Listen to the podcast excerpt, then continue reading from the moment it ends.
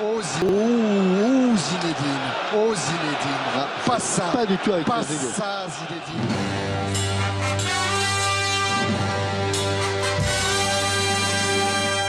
Sweeping in his feet, and he's going to get a fourth. Oh, what,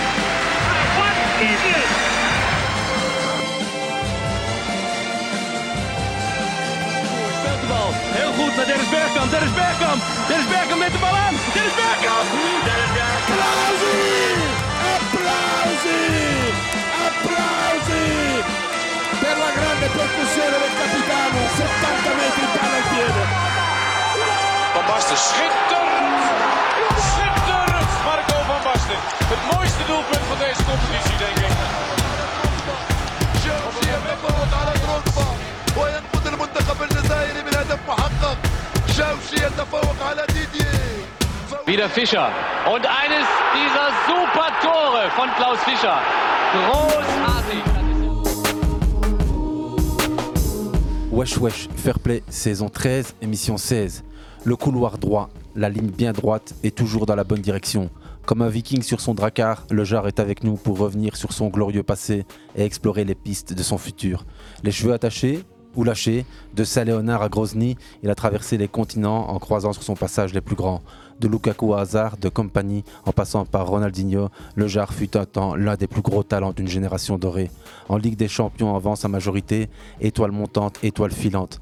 Parti vers des contrées lointaines, devenu aujourd'hui terrain miné, le n'a jamais hésité à accélérer. Star dès son plus jeune âge, il est devenu malgré lui le symbole d'un football dérégulé. Il est avec nous pour évoquer son glorieux passé. Merci d'accueillir le Viking Jonah. Wesh la famille, ça va Un petit applaudissement dans le studio. Youssoupha, Aussi bien c'est pour toi la pro, la- Il envoie la du lourd d'entrée. hein. que pour Jonathan. Ah, c'est pour lui, c'est pour lui, on fait plaisir. C'est un enfant du quartier, c'est un enfant de la cité, c'est un enfant de Liège. Rue Vivniers Ouais, Rudy, Merci à vous encore pour l'accueil. Pas de quoi, Euh, c'est la moindre des choses. C'est la moindre des choses. Merci à Avec toi. plaisir. Surtout quand il pleut comme ça, faire déplacer les gens, tu sens des fois que samedi soir de se faire un resto avec des amis, ils m'ont dit ah laisse tomber, je fais, tu vois, tu vois. Ah ouais, Mais bon. En Belgique, on est habitué. Exactement. Exactement. Et comme tu disais en interview plusieurs fois, il fait super dégueulasse. Il faut le courage de sortir, mettre. euh, Avec plaisir. Le Kawaii, s'entraîner, jouer, taper le ballon, le football, fair play, tous les lundis soirs, 20h, 22h, 48 FM, ça fait 13 saisons que ça tient. C'est la famille, c'est les amis, c'est Jordan à ma droite. Ça va Tranquille et toi Toujours, toujours. Pas de rouge aujourd'hui et du noir. Ouais, Tu voulais cacher le. c'est le- par rapport au ouais. en résultat contre Sorel. Il est en deuil. Ok, Mohamed, ça va Ça va, merci. Tranquille, Youssef La première ligue s'est bien passée. Ouais, ouais, ça va. Arsenal est premier, 8-9 C'est points d'avance. Youssef Cool. Tranquille Tranquille, tranquille. Ouais, avec une belle guest aujourd'hui. hein. Avec une belle guest. Une belle guest première de l'année 2023. Il devait être là avec nous en 2022. On a tous eu un petit refroidissement, mais on, on l'a gardé sous, sous le sapin, on va dire. Exactement. Ça va Tranquille Ça va, ça va. Joshua, il va bien Ouais, super. Hein. Le petit, hein Bientôt 10 ans. Bientôt 10 ans. 10 ans. Euh, papa d'un petit garçon, Ouais, une nouvelle vie, calme, tranquille, visée. tranquille, visé. On va revenir sur euh, le passé, le futur, le présent, et avec Mohamed, Jordan, tranquillement. Mais comme chaque début d'émission, on va pas manquer à notre petit euh, rituel. Aujourd'hui, euh, 16 janvier, et c'est l'anniversaire de Pau Torres, défenseur quand même euh, Villarreal, pendant un temps euh, présenté comme le futur Ramos. Puis euh, finalement, aujourd'hui, il a 26 ans et il est évalué à 50 millions. Il fait le taf à Villarreal, international. Euh, Mohamed, tu, tu souris comme ça un petit peu. Ouais, ouais, ouais. Pau Pas- Torres. Pas mal, ouais, pas mal. Ah, très bon défenseur. Hein. Ouais, d'office, d'office. Et il y a aussi Minamino aujourd'hui, 28 ans. Déjà 28 ans, Minamino. Euh, Monaco. impression, ouais, Monaco. Petit japonais euh, qui nous a fait euh, quelques fois vibrer. Ouais, l'éternel espoir, quoi. Il a Exact. pas vraiment confirmé, Ouais, il a jamais vraiment confirmé, mais ouais, top joueur. Tu suis encore le football à fond? Ouais, ouais, tous les week-ends, je regarde tous les matchs. euh, allez, euh, on va dire les plus belles affiches, je les regarde. Mais même quand il n'y a pas vraiment de match, mais quand même euh, toujours un match au fond. euh, Addict. ouais, addict au football et pour la faire. Ouais, d'office, d'office. hein. Et t'as une préférence dans les championnats?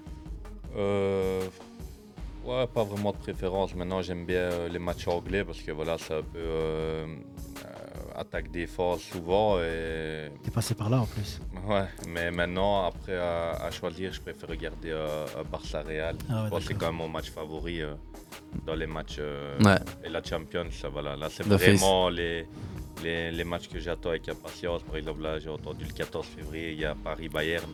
Voilà, là, j'attends avec impatience les matchs euh, voilà, au sommet comme ceux-là, parce que voilà, c'est deux, deux Ah, c'est une finale avant la lettre ouais, en plus, ça, celle-là. hein. Tu préfères devant l'écran ou dans le stade? Devant l'écran. Ah ouais Ah, c'était vrai, c'était vrai. Bonne question. Ça, c'est ceux qui me regardaient. Après, ceux du stade, c'est les supporters. Ouais. Maintenant, j'ai déjà été voir beaucoup de matchs. J'ai été voir la finale de la Champions League, euh, oh, Juventus-Barcelone en 2000. euh, C'était à Berlin, ça, à ça Berlin, Mm, ouais. mm. 2015, je crois. 2015. Ouais. Euh, bah voilà, après j'aime bien aussi euh, aller voir des matchs. J'ai été voir Dortmund il n'y a pas longtemps contre Séville en Europa League. Ah ouais, dès que j'ai un ami qui, qui me propose Ouais, pour aller voir un match. Bah, sautes sur l'occasion. Voilà, par exemple, on avait été voir euh, Pologne-Belgique. J'avais des amis qui, qui, euh, allez, qui s'étaient inscrits euh, pour aller euh, voir euh, Pologne-Belgique. Ils m'ont demandé pour accompagner. Bah voilà, j'ai été, j'ai été voir le match. Bah voilà, j'aime bien. En Pologne en Pologne, ouais. Ah ouais, super. Un vrai. hein. Du côté du foot sale aussi, on te voit de temps en temps. Ouais, j'ai été euh, donner le coup d'envoi euh, du standard euh, il y a maintenant un mois et demi, deux mois. Mm, mm. Et c'est la première fois que j'allais euh, voir le match. En fait, c'est un ami qui, qui s'occupe du, du, du football. Geoffrey, hein Geoffrey, ouais. Ouais, Yurno. Et il me demandait chaque fois passe, passe. Et, et voilà, j'ai été. et J'y retournerai parce que c'était Ah, vraiment, c'était- c'était vraiment un bon match. Et, C'est spectaculaire. Hein ouais, Ouais, ça change du foot euh, à 11 contre 11. Mais quoi. je pensais quand même que c'était un peu plus ouvert. Maintenant, j'ai peut-être été voir un gros match et ça jouait quand même fort Ouais, t'étais Ouais, dans le top, la top, 2, à l'Union Belge. T'étais là ce jour-là aussi Ouais, j'étais là aussi, c'était la plus grosse affluence de l'histoire du futsal à Liège. hein. Ouais, 1000, 1100 personnes. Ouais, ouais, ouais, ouais, fa- facile. hein. Incroyable, ouais. Ouais, t'étais parmi euh, les, les guests, il y avait Ouais. aussi Paul José, euh, Luigi. Et Luigi, ouais. Ouais, les trois. ouais. Ok, on est déjà parti, on parle football comme à, à, tableau- à la table d'un comptoir ou d'un frite-cote. On en reparlera tout à l'heure. Mais sinon, euh, on parlait des anniversaires, on, on s'est arrêté, Paul Torres, tac. euh, et on Ouais, a digressé, on a digressé. Revenons à notre anniversaire, celui euh, de. de- beau Ah oui. Vas-y, sors-le. C'est du Keita, footballeur malien, vainqueur de la Champions Mm. League avec euh, le FCB 2009-2011. 103 Keita. sélections en équipe du Mali. C'est- le seul joueur, enfin c'est le joueur dont Pep disait c'est le seul qui a le droit de se plaindre Exact. parce qu'il est sur le banc alors qu'il le mérite pas. À l'époque, il y a Touré, Zlatan, Messi, le, le Barça, euh, Tiki Taka. Euh, Ouais. Tu te souviens d'office aussi, ça aussi. Le... Ouais, après, maintenant, c'est comme Franck Kessier aussi au Barça. Je pense qu'à un moment donné, il y a des joueurs qui font peut-être les mauvais choix d'aller dans des clubs peut-être un peu trop techniques pour eux, même s'ils ont énormément de qualité. Mais jouer au Barça, ça demande quand même. euh, je pense que tout le monde ne peut, pas aller- Mhm. peut pas aller au Barça. Quand je vois qu'à un moment donné, euh, Xavi, quand il est arrivé, il n'était pas trop fan de Frankie de Jong. Euh, pour moi, Frankie de Jong, c'est c'est dans le top 3 des meilleurs milieux de terrain au monde. Et, et les gens, des fois, me contredisaient un petit peu en disant Ouais, Frankie de Jong. Et quand j'ai lu l'interview du, du coach de Paris Saint-Germain, Galtier, qui disait que le seul joueur qui voulait de la Coupe du Monde, c'était Frankie de Jong dans son équipe. Et je trouve que voilà, un joueur moderne, allez, Ah non, dans pour le- 12 km par match, qui sait jouer au foot, qui dribble. Qui va vers l'avant. Dommage que. Hafid n'est pas là parce Bah, ce que j'allais dire. 100% d'accord avec toi. Non, mais il il va Moi, arriver tout à l'heure, mais Frankie, il- ouais, il divise. Il fait pas l'unanimité, mais En pourtant, c'est un joueur euh, top classe mondiale, c'est sûr. En tout cas, hier, il n'a pas divisé, il a, il a rendu une copie. euh, ouais. Ouais, ouais, on parle de la Super propre. Coupe d'Espagne hier, c'est en Arabie Saoudite, à Riyad, Real de Madrid qui s'est fait torcher 3-0. 3 3 ouais, Benzema qui met son 400e, exactement. Attention. hein. Je reviens aux anniversaires et j'en ai un beau, je vous le fais en quiz. Aujourd'hui, c'est l'anniversaire d'un grand monsieur, celui qui a été présenté comme probablement euh, à un moment donné le plus grand joueur de, du championnat anglais, probablement. Il est euh, danois, j'ai déjà donné un gros indice. Il a été à la Juventus. C'est bon.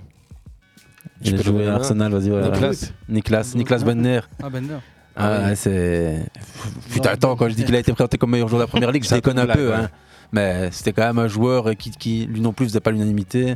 34 ans seulement, en fait. hein. C'est dingue. Un peu 34 penser, seulement euh, Vas-y, vas-y, Jana. À l'attaquant de- qui joue maintenant à Bologne.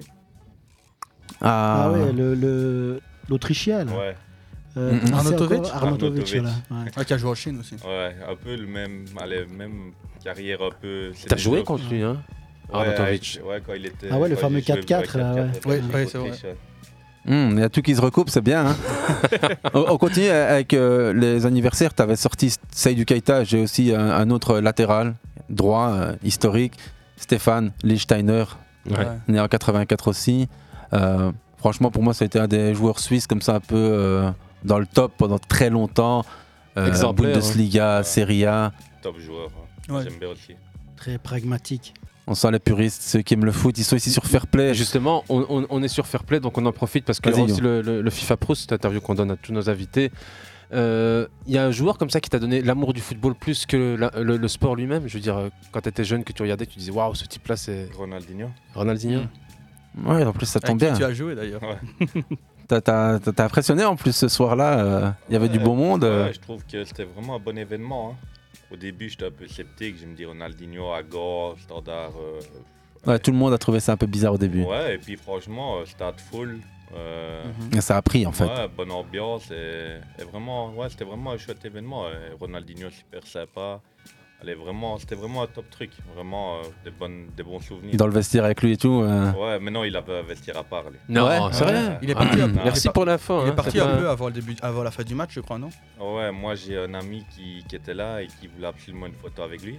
Mhm. Donc, euh, pff, allez, je sais pas comment il arrive à un moment donné, euh, un peu avant le match sur le terrain. Et il est venu à côté du banc et je le vois, il me dit ouais, il me faut absolument une photo avec lui. Donc je dis j'ai quitté le banc, mais il restait 5 minutes, Ouais. 10 minutes. J'ai été vite dans son vestiaire, j'ai toqué, il y avait ces deux guerres du corps. Et j'ai demandé, je dis ouais, il y a mon ami, il aimerait bien vraiment. Il m'a dit ouais, viens, rentre, pas de problème. Il a Ouais, t'as assuré. Donc voilà, il a eu, il a eu sa photo. Il reste mais abordable, quoi. Ouais, franchement. euh, Ouais, mais parce que t'es aussi Parce- joueur. Ouais, voilà, parce que t'es Ouais, aussi. je pense si quelqu'un toque et que. je pense que, Mm, mm. euh, Parce qu'on a tous vu la vidéo où il se ramasse un petit pana qui est pas prévu, où Ouais. il est un peu vénère. Avant de monter sur le Exactement. Mais c'est le, c'est le jour où Carcela se blesse. Ouais. Ouais, bah. Ouais, c'était la petite euh, ombre au tableau, comme on dit. Ouais. hein. Parce qu'on n'a plus trop de nouvelles de Bah, il, est Carcela toujours, il est toujours sans club, je crois. hein. Ouais. Ouais, il est toujours sans club. Mais je hein. pense que Il se remet un peu. de- ça l'a freiné un peu, ça. hein. Ouais. Il y a moyen, ouais. Ah, Parce que je pense que sinon, il allait signer quelque part. Mais allez, quand t'as ça, ça prend vite 6-7 semaines. Et, c'est Et les à clubs, son âge. Après, ils sont un peu sceptiques aussi. Ils se disent euh, qu'est-ce qu'on fait maintenant euh, Ouais, mais après, euh, il y, a- il y a aussi, comme il dit Youssef, euh, son âge, il y a aussi euh, les prétentions salariales. C'est Mehdi Carcela, c'est un joueur qui coûte. Et évidemment, euh, quand tu as une saison derrière toi qui est presque vierge et que tu t'es blessé et que tu es sur la fin, il faut, il faut rebondir. En tout cas, c'est tout ce qu'on lui sait. Euh, on va continuer peut-être plus avec les anniversaires, même s'il y en a peut-être. euh, non, c'est bon. Non, je ne. Avant-hier, il y en avait un autre. et C'est Victor. Valdez. Victor Valdez, ouais. ouais. T'as tapé le ballon aussi avec lui ouais, un peu. ouais, Hein. avec le standard. Ils ont gagné un trophée ensemble. Ouais, la Coupe de Bah Belgique, ouais. c'est juste. Et quoi, Victor Valdez comme ça Euh, Chouette gars, posé, simple. Je parle pas beaucoup. Il était un peu solitaire, non ouais, Il a croisé quelquefois rue de la Casquette. euh, ouais, juste. Il se promenait tout seul. en Ouais, fait. solitaire, solitaire. euh, pas vraiment beaucoup de D'accroche avec le vestiaire. ouais, d'approche. et- Si, il était là, il était impliqué, mais euh, voilà, c'était pas quelqu'un de vraiment euh, allez, euh, ouvert euh, pour discuter, euh, enfin, vraiment partager. Voilà, Mhm. c'est quelqu'un qui, est- qui est venu ici pour le taf. et- C'était c'était par rapport à la barrière de la langue ou c'est sa personnalité? Il parle anglais, donc je pense Ah, ok. que c'est pas ça. Je pense que c'est sa personnalité. Et puis, euh, voilà, quand tu viens du Barça après X années, t'as gagné, t'arrives au standard. euh, peut-être Il y que- a on, avait aussi- on avait l'impression qu'il avait aussi des problèmes de. Enfin, il comprenait pas. Je me souviens euh, quand euh, à la défaite à Malines euh, où il comprend pas la réaction des, des supporters et il se met un peu en colère. Ouais, après, bah, après, voilà, il a été dans une équipe, euh, je pense, qui, qui ont tout gagné, qui ont été au top pendant euh, 10 ans. Et Ouais. puis il arrive au standard dans un club euh, voilà, où, où là, euh, quand la défaite, euh, il y en a trois d'affilée, ben voilà, tu as des supporters en colère et tout ça. Lui, je pense qu'il n'a pas connu vraiment. Bah, il était un peu comme un intouchable, Dieu, dans une équipe, ça, euh, tu vois, au top mondial. aussi, donc, euh, Et il est quand même parti avec une Coupe de Belgique et c'est pas mal. Ouais, c'est pas mal quand même. Hein. C'est- Mm. Mais bon, voilà, après, ça reste quand même un top gardien. Mais quand je vois par exemple euh, Jean-François Gillet, par exemple, avec qui j'ai joué, euh, je pense que c'est un gardien qui a été sous-estimé. Sous-côté d'office, ouais, Parce que quand je voyais avec nous les matchs qu'il faisait, les entraînements et tout, je me dis, euh, un gardien comme ça, ah, il doit être numéro 1. Il aurait pu même jouer dans des top clubs. hein, parce que après, franchement. Ah, il fait Manchester aussi avant. Hein, si on- Il a, fait, il a fait une bonne carrière en Italie, hein, malgré tout. Non, Jean- Jean-François Gillet, ça reste le, le sous-côté par définition. Parce que quand tu vois ce qu'on pense, les- tous les mecs qui ont tapé le ballon autour de lui, c'est. C'est que des commentaires élogieux. Il, est- il fait une unanimité, il a été formateur, il l'est maintenant, il a été dans le passé presque pas reconnu par ses clubs. Après, il a quand même fait une top carrière parce qu'on sous-estime un peu des fois euh, les clubs en Italie. ça, Exactement, ouais. Tous les clubs qu'il a fait, les montées, comme les descentes et tout ça, mais il a quand même plus de 600 matchs euh, en Italie. le gars reçoit quand des même- bonnes années de bouffonne. Ouais, Et c'est- pas rien. Il- il- tout le monde autour de lui qui a joué contre lui te dit Jean-François Gillet est reconnu par tes pairs, c'est mieux que d'être reconnu par, par des footix. Tu vois. C'est un top gars, c'est vraiment. C'est un gars euh, fidèle aussi. euh, Ouais, c'est un c'est bon c'est un pote. type qui change pas de. c'est- C'est vraiment un gars, un gars super dans le vestiaire, en dehors. Ah, c'est vraiment. Allez, des gens comme ça dans le foot, il y en a, il y en a très peu. Mm, mm. Moi, je, je- je vois, enfin, tu vois son CV, tu pleures quoi. De 2000 à, à 2016, le gars, il te fait tout en Italie. Et c'est de la série B, série A, hein, série A plus que B. Et même, t'appelles le ballon à ce niveau-là avec que des cracks en face, tu croises pas le Mais il est avec devenu euh, plus italien que quoi. belge, hein, finalement. Moi, je l'ai déjà croisé euh, au supermarché, il parle italien avec euh, son Ouais, épouse. maintenant, euh, il a, maintenant, je pense qu'il a complètement euh, allé changer euh, de, de vie. Parce qu'il Mhm. était marié avec une Italienne, ça c'est fini, donc il a ses enfants en Italie. Ok, ok. Et lui ici, donc je pense que sa vie maintenant, euh, avec une Belge ici, bah, je pense que sa vie maintenant, elle va être euh, en Belgique. Mais Ouais. je pense que si ça avait continué, je pense qu'il aurait fait le choix, à mon avis, de, de repartir en Italie pour, euh, pour la famille. Il est resté combien de temps dans sa carrière en Italie? 2000 à 2016. Ah ouais, quand même. Limite, il a passé plus de temps au début de sa vie là-bas qu'ici. Ouais. quoi. C'est le cas de pas mal de joueurs. hein. On va parler avec un globetrotter qui est avec nous, c'est Jonathan Lejar. Moi, je me permets le diminutif de Jonah, tu te permets ce que tu veux avec moi. On joue à armes égales. Hafid, ça va Tu viens d'arriver? Tranquille, t'as mis le pull à étoile. La CA, c'est dans un mois. La douche. Euh, ouais. Euh, T'as va- raté les éloges de Jonah euh, concernant. euh, Il y en aura d'autres, il y en aura d'autres pendant la, pendant la concernant ton joueur, Frankie de ton Jong. joueur, ton joueur favori. Éloge. Des éloges. Éloge, éloge. Ouais. J'attendais les éloges euh, De fair play de fair play ou de Mané C'est Garrincha. ça le Ce problème. sera pas pour tout de suite. très réducteur. On va y revenir, Petit Hafid. Ouais, je sais, je sais. Hafid. Allez, on a va 200 000 parler followers à, à- à satisfaire et des fois tu peux pas tous les satisfaire. Jonathan, tu comprends ça. On peut pas dire un jour le Barça est extraordinaire et le lendemain dire que. On est qu'au début, ça fait un quart d'heure qu'on a tapé le ballon. On a commencé avec la petite intro et les anniversaires. Là, on va arriver au moment foot de la semaine, ce qui a fait notre moment foot. Et je commence avec les autres. Et puis, Jonathan, tu peux réfléchir à ton moment foot de la semaine, du week-end. Ça a été un gros week-end. Youssef, toi, ton moment foot du week-end, de la semaine? Ouais, il vient comme ça tout de suite. C'est. Ochoa qui s'est ramassé 8 buts euh, avec Salernitana Ouais. face à l'Atalanta. Mm, mm, mm, Euh, mm. ça- la plus grosse défaite de, de, de sa carrière. Le, le football mexicain est Ochoa, oui, en- entre les larmes et la joie parce qu'il a un peu décrit en équipe nationale. Ouais, donc 7 buts en 60 minutes pour l'Atalanta. Ouais, ouais. Des J'ai fois, vu on joue, ça. des, des fois, on joue un petit match euh, entre potes, on n'est pas content d'en prendre autant.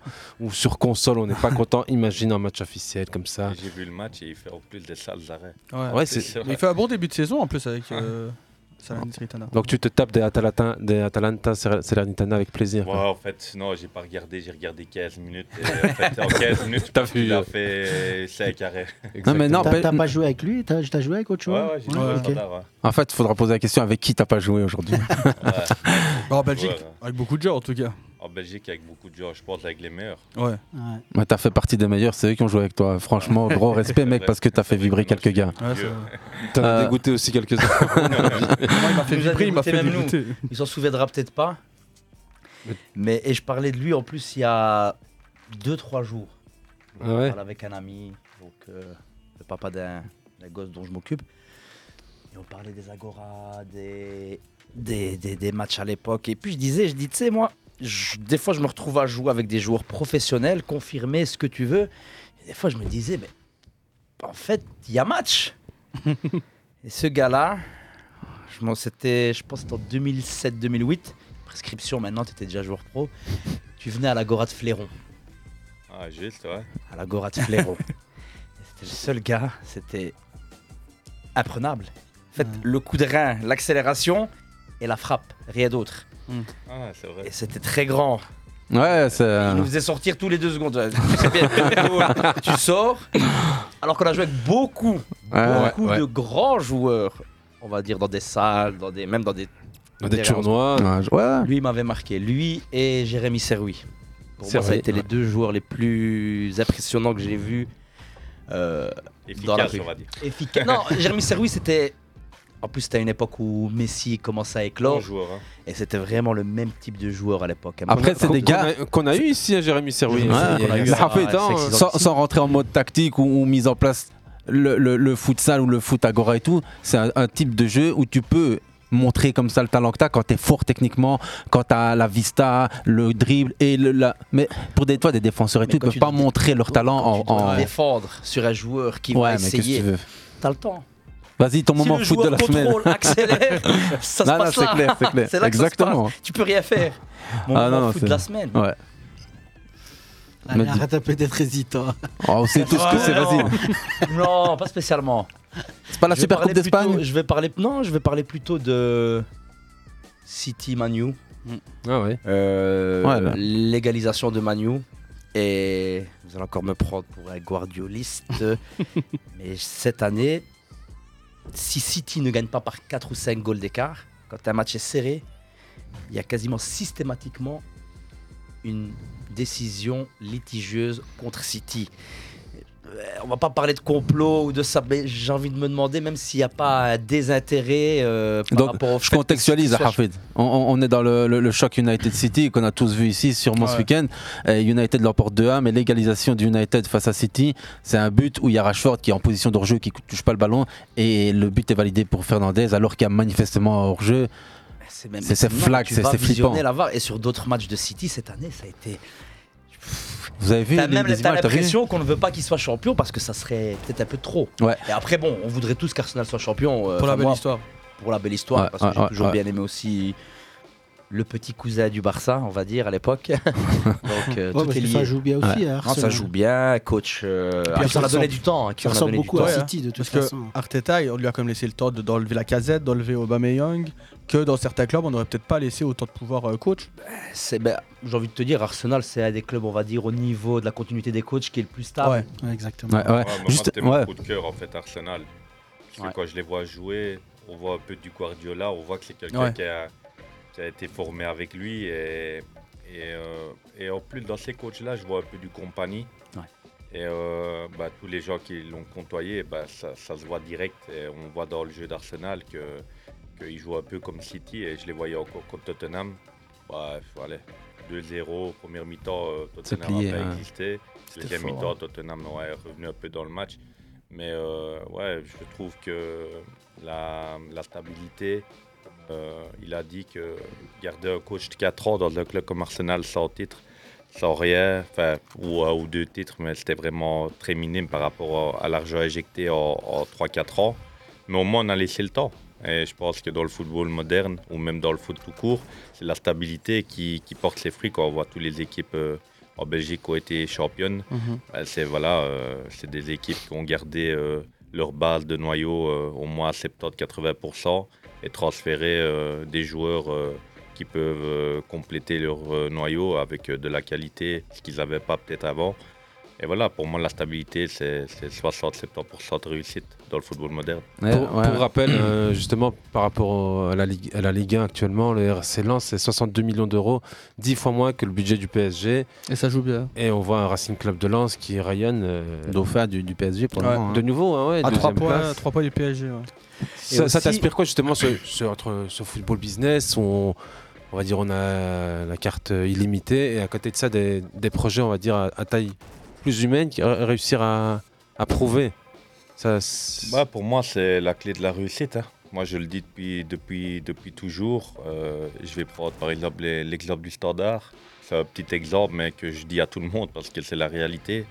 C'est que Bruno, il a repris le club et il s'est fait un peu euh, aller euh, amadouer un peu par des agents. Il a fait confiance à des agents, il s'est fait avoir.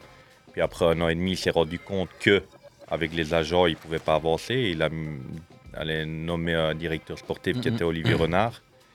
Et euh, Olivier Renard, il a ramené pour 70 millions dans les caisses. Il a ramené, il a transféré. Bon, maintenant, Leifis, il est peut-être un peu à la fin. Mais il a ramené Chemirod, Lulundama, Bocadi, Marine. Orlando Sa, Belfodil, euh, Genepo, Marine. Ouais, bon. Donc, euh, il a ramené tous des joueurs, je pense, avec un travail sérieux, efficace, avec euh, de l'analyse, avec euh, des voyages, beaucoup de voyages, aller, aller, euh, aller assister euh, dans, dans le visionnage des matchs. Et il a su former quelque chose. Et pour le même prix, avec lui, ils sont champions, ils gagnent la Coupe de Belgique, ils font le doublé. Et euh, C'est celui qui a le mieux bossé. hein. c'est lui qui a le mieux bossé. Ils, Et ap- ils ont très bien vendu aussi. Ouais, ils ont vendu Genepo pour presque 20 millions, Marine pour Ouais. 12 ou 13 millions à l'Ajax, Belfodil pour 8 millions à Offenheim. Donc je pense que voilà, une fois que tu as un gars comme lui, tu dois le garder. Et, et- et c'est la stabilité. C'est comme tous les clubs euh, de Condé. Il est à, à Genk depuis 8-9 ans. Euh, les gens à Bruges, ils sont là depuis, euh, depuis aussi euh, des années. Ah, 10 ans, Et je facilement. pense que tous les clubs qui changent trop, comme Standard, comme Anderlecht, comme, comme beaucoup de clubs, ben, ça marche pas. Ça marche peut-être une année, mais, mais et là avec le Standard pour revenir à eux, ben voilà Olivier Renard, il a fait du super boulot, il était là, il coûtait pas grand chose pour un club comme le Standard. Et puis de nouveau, il retombe dans ses travers et il fait de nouveau confiance à, à, à Prudhomme qui est avec Bayat, Mhm. avec lui, avec lui. Et il retombe dans les travers qu'il a fait quand il a commencé avec le Standard au début. Et on ramène des Obi Olaré euh, à 3-4 millions, 5 millions l'option pour le Ça, c'est prêter. un choix de Prudhomme, ça? Bah après, voilà, c'est des choix, je pense, qui sont euh, pas orientés purement football. Donc, à un moment donné, on fait des choix par rapport à l'agent, par rapport à, aux, aux gens qui sont autour de, des personnes et avec qui on s'entend bien. Quand je vois qu'ils donnent l'Estienne 2 millions de salaire par an à l'Estienne, qui avait plus joué depuis deux ans. À fond. À un moment donné, je pense que quand tu fais autant d'erreurs et que tu n'as pas les reins solides comme, euh, comme euh, les gens de Paris ou comme Marco Ou à qui a Genk Anderlecht même, ou hein. Genk ou quoi, à un moment donné, une erreur, deux erreurs, mais trois erreurs, bah, tu le payes cash et maintenant il a dû vendre le club parce que voilà, ça devenait trop difficile. Donc je pense que pour en revenir, la continuité, la stabilité dans un club, c'est important. Et aussi l'expérience, mal entouré, mal conseillé. J'ai l'impression d'avoir moi, avec Bruno Venanzi, avec tout le respect qu'on a à l'entrepreneur qui a monté une super boîte, pour rappel. Le Ouais, je le respecte Empiris et beaucoup tout. aussi, hein, mais- Ouais, aussi, il est Ouais, trop ouais, bien. c'est- c'est- c'est top monsieur. Mais il avait une voiture qui allait trop vite pour lui. Il était mal entouré, mal conseillé. En fait, Et quand tu as un jouet qui est pas fait pour toi, sans faire de mauvaises références, hein, mais on sait tous, et tu connais le football, tu, tu- tu connais le milieu mieux que nous, nous tous ici réunis.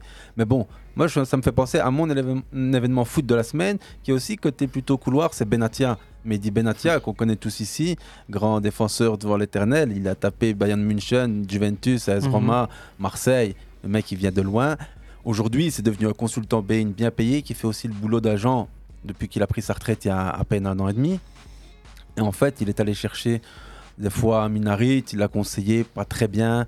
Puis maintenant, il va chercher un gars comme Unai Asdin qui est, qui est à Angers pour le placer peut-être au PSG. Et le papa lui demande de le laisser tranquille. Ouais, on entend beaucoup de- de- d'échos du côté de Bruxelles où il essaye d'aller chercher euh, le, le petit jeune, là, Elkanous. euh, où, où- où apparemment euh, l'entourage d'Elkanous dit bon, on a un agent, c'est gentil, mais On merci. peut, quoi. on, on peut appeler ça quasi la, la- la fuite des cerveaux du football belge. Ouais, après. euh, Retour sur la, Non, mais- la Coupe du Monde, justement, ton point sans, de vue. sans partir trop loin, encore juste Benatia, en fait, c'est un agent qui construit un effectif parce qu'il connaît bien le- l'entraîneur et parce que tout le monde se connaît dans ce milieu. Dès que tu as les affinités, tu construis un effectif avec des potes et c'est pas toujours le meilleur pour un club, pour une sélection nationale, qu'on- on, le sait tous. Hein. On dirait que toi. Raphaël, Jonah, tout, tout le monde. Hein. vas-y, vas-y. Ou enfin, que ce soit Benatia ou un autre. Eh ben, c'est ça le problème, que ce soit un Que autre ce ou soit Benatia. Benatia ou un autre.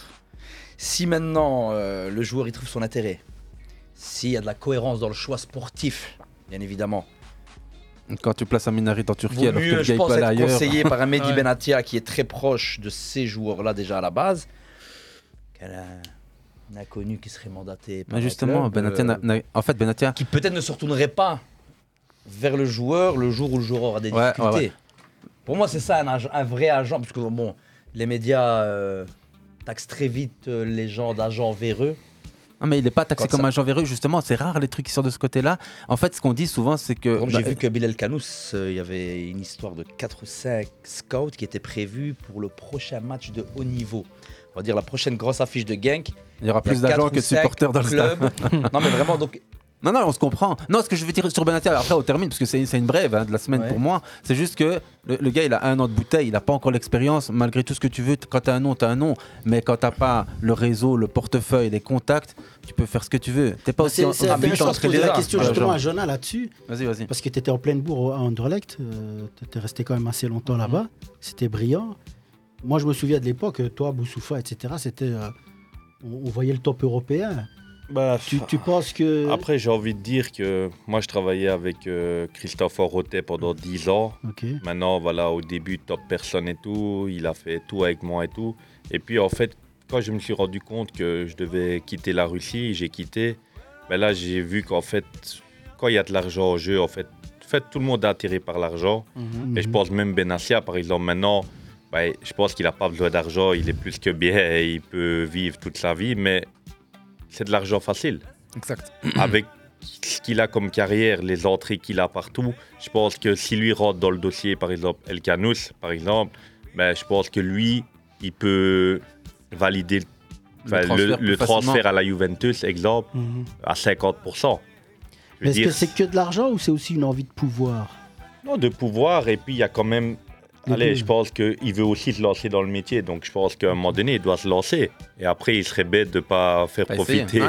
ses contacts et, et- et de sa notoriété. Donc je pense qu'à un moment donné, la notoriété et le passé qu'il a eu doit lui servir aussi. Mais maintenant, je pense, comme il dit, il a qu'un an de bouteille. Il ne faut pas non plus brûler les étapes et vouloir ouais. tout faire et prendre tous les joueurs. Maintenant, après, c'est vrai que, allez, je pense que tout le monde le ferait aussi. hein, c'est c'est Ah, pas, hein, c'est c'est humain. Tout le monde veut, veut plus, tout le monde veut prendre tous les joueurs, tous les meilleurs. Mhm. Donc je pense qu'après, ce qu'il fait, bah, tout le monde le ferait. Et, et- et voilà, après maintenant, peut-être différemment ou peut-être euh, allez, euh, peut-être plus calmement. Toi, dans tes choix de carrière, tu as été influencé par euh, des agents ou alors c'était toi qui décidais et puis euh, tu concertais avec les agents? Bah, Enfin, moi, avec je, ton agent plutôt. je, je faisais. Allez. Je décidais moi. Mais par exemple, pour euh, la Russie, par exemple, j'ai décidé moi d'aller. Mhm. Mais une fois que j'ai atterri là-bas, bah, je pensais que j'étais dans un pays, enfin une ville euh, inconnue et qui vivait 50 ans en arrière de la Belgique. Ouais, parce qu'en plus, tu vivais pas dans la ville même. hein. Tu vivais. euh, Ouais, on vivait en Russie, pas en Tchétchénie, en Russie. Mais bon, euh, la qualité de vie et tout, c'est 50 ans en arrière chez nous. Moi, je quitte Anderlecht, nouveau centre d'entraînement, Bruxelles. Donc j'arrive là-bas, même s'il y avait l'argent, même s'il y avait le transfert et tout. Il y a le choc. Ben moi, je voulais pas aller. Ouais. Donc moi, j'ai dit, j'ai appelé direct en T'as atterrissant. reconnu ton erreur après coup, quoi. Ouais, j'ai dit, voilà, je vais pas là-bas, je signe pas. Mm-mm. Et là, il m'a pas obligé parce qu'il n'était pas là, parce qu'on avait fait tous les, pa- les papiers en Belgique, donc je devais juste signer le contrat. Ben, j'ai dit non, je vais pas. Je rentre en Belgique. Je dis, je peux pas rester ici. Ah, Ben là, il euh, m'a dit que c'était pas possible, que voilà, c'était fait.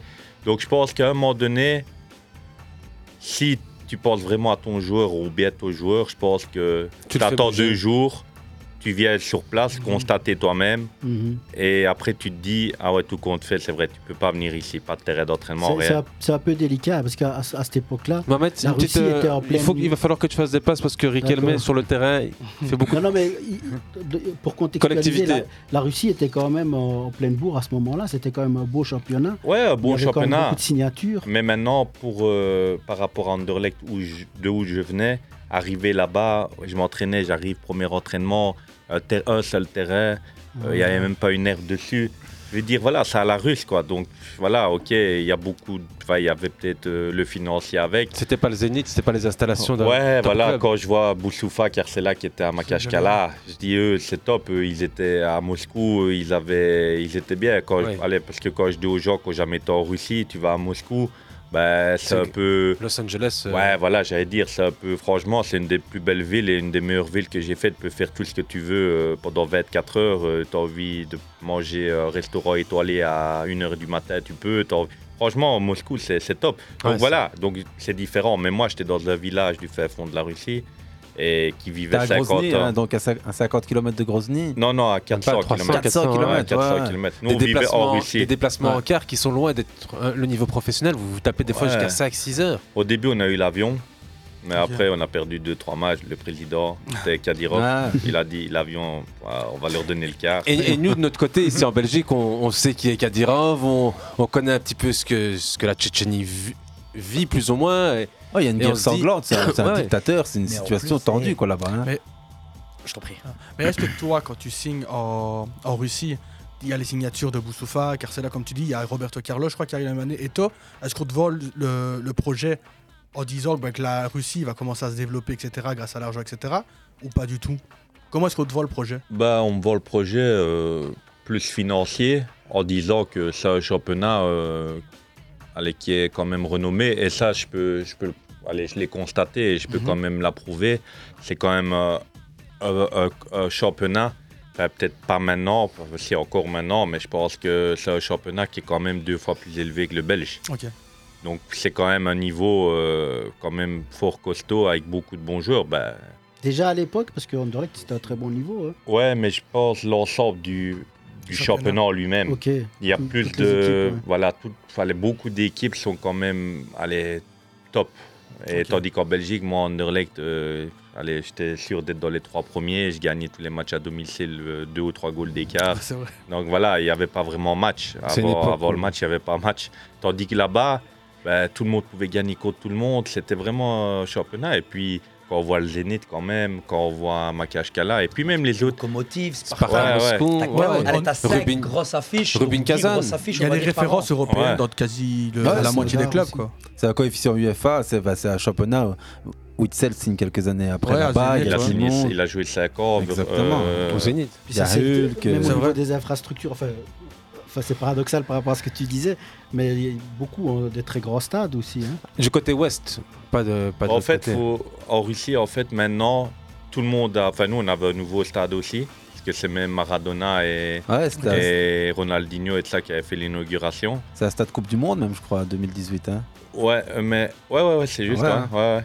Donc, La ville, le nom de la ville, c'est Grozny. Ouais. hein. Ouais, c'est ça. Non, ils n'étaient pas en Coupe du Monde, Grozny. hein, Je pense pas. Ils- Par contre, il y avait des. Ça, C'est vrai, toi, Il y tu avait étais là-bas. d'entraînement. Ah, euh, C'est ça, ouais, ouais. Ok. Il y avait Donc, certaines sélections. mais maintenant, tu prends des clubs comme Krasnodar. Ouais. c'est vrai. Krasnodar, c'est c'est trois fois mieux qu'Anderlecht. Il est magnifique le stade d'ailleurs. Non, mais même le, le centre d'entraînement, je veux dire, c'est top. C'est c'est trois, trois fois mieux qu'Anderlecht. Ok. Donc, ils sont. Bon, après, ils ont les- d'autres moyens aussi, hein, c'est différent. Mais je veux dire, franchement, tous les centres d'entraînement, tous les stades et tout, Ouais, maintenant, euh, c'est top. été ouais. aussi, hein, justement. Hein. Oh. On, on- on va un petit peu fermer cette Ouais, mini ouais, parenthèse autour de. de- Bah, on n'a même pas le moment foot de Jordan ni celui de Mohamed. et, ni Jona- oh, Jonathan l'a eu? Arsenal. Non plus. Ah, ok. D'accord. Jordan, euh, Mohamed, euh, Moi, on va au moment foot. Le, le but de Welbeck contre Liverpool, euh, Ah, but à la pelée. Ah, ah ouais, ouais, en- À la pelée 58. dans la poursuite des. Ça fait plaisir parce que c'est un joueur qui a quand même beaucoup galéré. Donc, euh, et t'aimes bien voir Liverpool galérer aussi, c'est ça? Non, pas forcément, pas forcément, mais euh, je, je- enfin, Brighton fait quand même une bonne saison, donc ce qui prouve quand Énorme même que, saison. Il y a un très bon coach. Hein. Ouais, mais ce qui euh, prouve quand même que le groupe est plus important que le coach. Oui, parce qu'ils ont fait- situations. Vous vous rappelez qui est le coach euh, de Brighton C'est de, de Zerbi. Les Zerbi, Herbiers, si. ouais, ouais. Et toi, Jordan, ton moment foot de la Ben, moi, semaine c'est le match euh, Reims, euh, Reims. Nice, Re- Nice-Reims.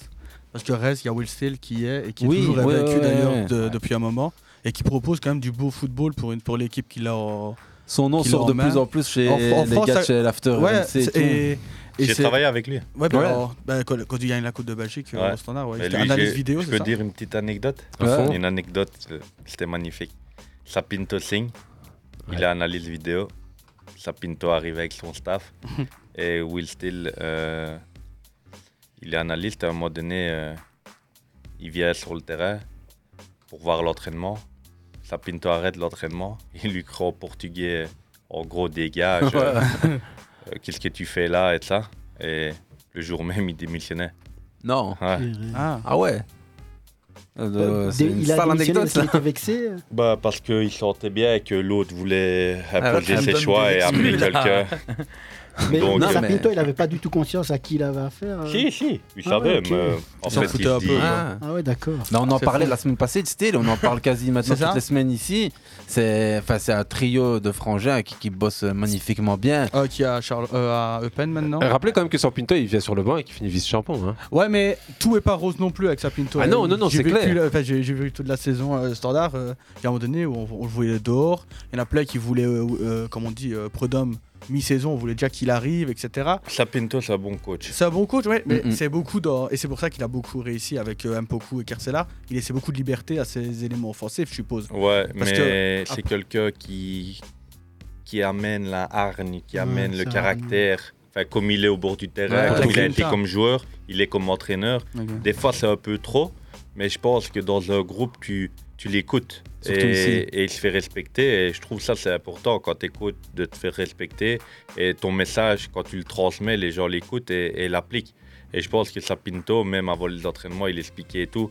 Mais des fois, il s'énervait et tout. Mais je trouve ça bien. C'est quelqu'un qui, qui amène cette, euh, cette, cette envie de, de, de bien faire. Et, Et des fois, bon, c'est un peu exagéré. Des fois, il y a, il y a des trucs qui sont disproportionnés par rapport C'est le au- personnage. Ouais, c'est le Mais il il avait personnage. vraiment transmis sa hargne parce que le Standard avait fait une superbe saison. Bah, tu vois lui, tu vois Conchechao, tu vois, Ah, c'est c'est le même, euh, le même pédigré, quoi, tu vois, c'est l'ADN euh, dur, euh, homme, euh, qui lâche rien, qui insuffle une, une soif de, de- de gagner plus que tout. Aujourd'hui, il est au Portugal. Standard, en- Il le c'est- championnat portugais. Si je C'est ça Sapinto. Ah, Sapinto euh. Je crois que oui. Ouais, pratiquement chaque année, il change de club. Ouais, lui, c'est un peu son Il problème. avait été hein. au Brésil à un moment donné, je me rappelle, et il avait failli se battre sur le terrain. J'avais vu une vidéo, euh, tu te dis. euh, Euh, Déjà, quand Mais on il- voit ce qu'il a fait à Anderlecht, là, avec, les- avec la, la- Ouais. avec la il est Ouais. parti comme un seigneur. Moi, je me souviens de sa dernière interview. Il était souriant, il était content de ce qu'il avait fait au Tout à Standard. Mais je pense qu'il se, franchement, chapeau. il s'en doutait qu'il allait partir. Prud'homme, Non, c'était mais en dans fait, les- c'était déjà prévu avant même le, Ouais. la fin de la saison. Et puis il fait un 0-0 à Charleroi où le match est horrible. Allez, on va, on, va, Et- on va pas partir dans des conditionnels et des possibilités, parce que sinon on pourrait partir très très loin. Hafid, tu voulais intervenir autour de ça ou alors on continue sur. euh, Non, tout à l'heure, je voulais juste euh, placer une- par rapport aux agents. C'est un peu le problème, donc comme euh, l'a si bien cité Jonathan. Il se retrouve donc euh, en Russie, en Roté, en Belgique, certainement occupé par d'autres dossiers. Ouais, ouais, puis. C'est ça le problème. Des grosses têtes d'affiche, que ce soit en Belgique ou au niveau européen. Les têtes d'affiche en tant qu'agent. Quand t'empiles 20, 30, 40 joueurs, ben voilà, t'as peut-être deux, trois grosses têtes de gondole. Et le reste, ça reste soit des, des assistants qui se, qui se chargent de ces dossiers-là, ou même, enfin, même, dossier, il y a le paraphe final, mais il y a aussi l'accompagnement du joueur. Et Ouais, toutes les beaucoup, beaucoup, personnes beaucoup qui- de joueurs se sont, se, se sont, se sont sentis abandonnés par leurs agents. euh, Quel que soit leurs agents avaient un joueur, on va dire, euh, plus intéressant Des- euh, niveau financier. quoi. D'ailleurs, dans une des interviews, euh, je sais plus laquelle parce que j'ai fait des, des- des petites reprises où tu dis il y a des clubs comme Genk par exemple qui ont pour principe de travailler avec n'importe quel représentant, qu'il soit connu ou pas, tant qu'ils sont intéressants par le joueur, c'est comme ça que ça devrait fonctionner. Ouais, quand on voit tous les clubs comme Bruges ou Genk, c'est comme ça que ça doit aller. Peu importe, euh, après, je pense que dans les clubs comme ça, ils, analysent leur, leur saison. Euh, avant la fin de saison, six mois avant, ils se disent voilà, là on est un peu faible, là on est un peu faible. Donc je pense que la cellule de, de- de recrutement, scouting, ben, travaille sur ces profils-là. Quand ils ont les profils, je pense que tout le monde se met à table. Ils discutent en disant ben voilà, on a cinq profils, toi tu as été voir, toi tu as été voir, ben voilà, on a ces cinq joueurs-là. Et puis ben, on va changer un peu les rôles, toi va un peu voir, puis on va tous ensemble et puis on discute qu'est-ce qu'on fait. On a deux vrais prof- profils et sur lequel on appelle le coach, on lui demande euh, quel profil tu préfères des deux. Ben, moi je préfère celui-là. Et ben voilà, c'est comme ça et on fonce pour celui-là. Tout le monde est derrière le coach, tout le monde est derrière ce joueur. Donc si on se trompe, c'est nous tous. On ne remet pas la faute à eux en disant ah ouais mais je t'avais dit non. Tu vois ici, ici tout le monde allez, valide le, le profil et à Bruges je sais aussi qu'il fonctionne comme ça. Donc il y a vraiment une, une hi- hiérarchie qui, qui se fait. C'est là-dessus que c'est fait le- que c'est créé le fossé entre aujourd'hui, on va dire, les, les top clubs wallons et le top, les, les top clubs flamands aujourd'hui qui sont, je veux dire, des années-lumière. Aujourd'hui, on voit Bruges, on voit. Ouais, c'est sûr. On voit même, euh, allez, Go qui a un peu, euh, Mhm. fallait, euh, je pense, euh, allez, qui a un, un coup de mou. Mais quand on voit, par exemple, leur attaquant, ils ont pris Hugo Keupers, par exemple, euh, avec qui j'étais au standard, et, qui était à, Malines, qui a marqué, ben, ils se sont dit, on va prendre un jeune Belge attaquant. Van Azebroek, on sait que c'est quelqu'un qui aime bien les joueurs avec beaucoup de courses, beaucoup de presse et de ça. On va dire que quand il était à Malines, il était dans le top 5 des joueurs qui couraient le plus, qui pressaient le plus sur le, le championnat. Donc ils se sont dit, il a mis 12-13 goals. Donc il dit, bah, on, va, on va jeter. T'es quasi sûr de ne pas user, on va Bah, dire une. Voilà, c'est c'est comme ça que par rapport au coach, le coach il a décidé qu'il voulait ce profil-là. Des profils comme lui, à mon avis, en Belgique, on n'a pas énormément. Donc ils ont pris lui ben, en, en connaissance de cause, en parlant avec la direction et de ça, et ils ont, ils ont travaillé comme ça. Et je pense que c'est comme ça que ça, ça doit aller. On entend parler ici, Jonathan Lejar, qu'on a souvent considéré comme un joueur de foot. Mais maintenant, en fait, tu es joueur avisé, mais tu es aussi titulaire de l'UFAB, je crois bientôt dans l'UFA 1. Et quand je t'entends, j'entends quasi un coach. hein. On, on sent le mec qui tu pues le football. Hein. Honnêtement, tu en parles depuis tantôt, comme nous ici. Sauf qu'il y en a On plein dans le game bon le qui. football. Ça, c'est. Mais alors, tu dis t'es racé, football. Non, mais le, le- le- le- le football et la science tactique. euh, Tu parles de course. Hein Van Azebroek, grand tacticien. Ici, on n'a pas oublié ce qu'il a fait en Champions. Mhm. Mais toi, quel est ton. euh, De qui tu t'inspires côté euh, bord de terrain? Et d'où te vient cette passion pour euh, ce qui est du management? Parce que tu es fait pour ça. hein. je, vais dire que j'ai j'ai une bonne analyse de base. Je pense que c'est important aussi euh, d'avoir une bonne analyse, de vite voir les choses. Et je m'inspire un peu de tous les coachs que j'ai eu en fait. J'essaye de prendre un peu de chacun parce qu'il n'y a pas un coach qui est parfait et je pense que je ne serai jamais parfait. Euh, même Guardiola n'est pas parfait, même si c'est un des meilleurs coachs du monde. Mais je pense que voilà, je m'inspire un peu de tous les coachs que j'ai eu, que ce soit en Turquie, en Russie, euh, en Belgique. J'ai eu une Ariel Jacobs, ouais, Hugo Terren, 25, Hugo 30 Broos. coachs différents. T'as un préféré? Je pense que le coach qui se rapproche le plus de, de ma vision, pas, pas vraiment de ma vision tactique ou quoi, mais au niveau euh, Humain, gestion culture, du foot. culture du foot, euh, les entraînements et tout, bah, on va dire que 30-40% c'est vers Coteren. Ah ouais. Ah, grand, ouais. Ouais. Il est en Russie là pour le moment Ouais, il est en Russie. Il n'entraîne plus pour l'instant, mais voilà, pour moi, c'est un des coachs qui m'a vraiment, euh, qui m'a vraiment euh, marqué euh, à tout niveau. Maintenant, après, j'ai eu des, des gens, euh, par exemple, comme euh, Yannick Ferreira. Ben voilà, Yannick Ferreira, euh, je trouve que euh, je vais prendre beaucoup de lui aussi parce que c'est quelqu'un qui a un peu l'approche euh, tactique, euh, on va dire tactique de visionnage de match contre la- de l'adversaire et la transmission terrain. Donc en fait, ce que tu vois à la vidéo, les points faibles de l'adversaire, tout ce qu'il va faire à l'entraînement, il va le transmettre avec des exercices, des possessions, des matchs, Mm, mm. pour essayer justement de trouver les points faibles de l'adversaire. Donc ça, c'est un peu ce que moi j'aime bien, c'est d'analyser un peu l'adversaire pour pouvoir justement préparer mes entraînements par rapport à l'équipe du week-end et essayer de trouver leurs points faibles et essayer de profiter de ça, mais au moins que mes joueurs ben, déjà sa- sachent déjà où ils doivent aller, euh, dans quelle zone ils vont avoir l'espace, dans quelle zone ils vont pouvoir attaquer, quel côté faible de l'adversaire, pourquoi le côté faible, comment l'attaquer le côté faible. Donc voilà, c'est voilà, c'est un peu, euh, voilà, je crois un peu lui, mais voilà, j'ai eu aussi euh, d'autres coachs qui, qui, qui étaient très bien aussi. hein. On, on- on reprend avec ceux qui ont posé le moins de questions. Donc, Maman, tu vas devoir passer ton tour pendant quelques minutes. et puis, on va faire une petite coupe zik. Et je dis déjà à Ouais, tous ouais, ceux qui, ouais, nous, qui nous écoutent, ben, euh, rejoignez-nous sur la page Fairplay, sur le live Facebook. On n'est pas sur YouTube aujourd'hui. Non Euh, non, pas. Non, bah, bah, Hafed. T'as une petite question ou alors euh, On fait Jonathan, euh, J- Jordan, pardon? Moi, j'en ai peut-être une. Euh, tu parles souvent dans des entraîneurs qui t'ont marqué, etc. Au standard, tu as eu José Riga, que tu, as, que tu retrouves ici à, À Visé. Est-ce que, pour ton retour à Visé, est-ce qu'il a été euh, quelqu'un. une. euh, comment je pourrais dire? Est-ce que c'est lui qui a voulu que tu reviennes ou, ou pas vraiment? Bah, je vais dire que c'est sûr que quand j'ai quitté la Turquie, mon seul souhait c'était de me rapprocher de ma famille. Parce que j'ai voyagé beaucoup, j'ai pas été toujours là près d'eux. Puis j'ai aussi quand même un gamin qui, qui était à l'école quand j'y étais en Turquie. J'ai décidé en 2-3 jours. Donc ça veut Ah. dire que j'ai pris mon enfant avec, ma femme.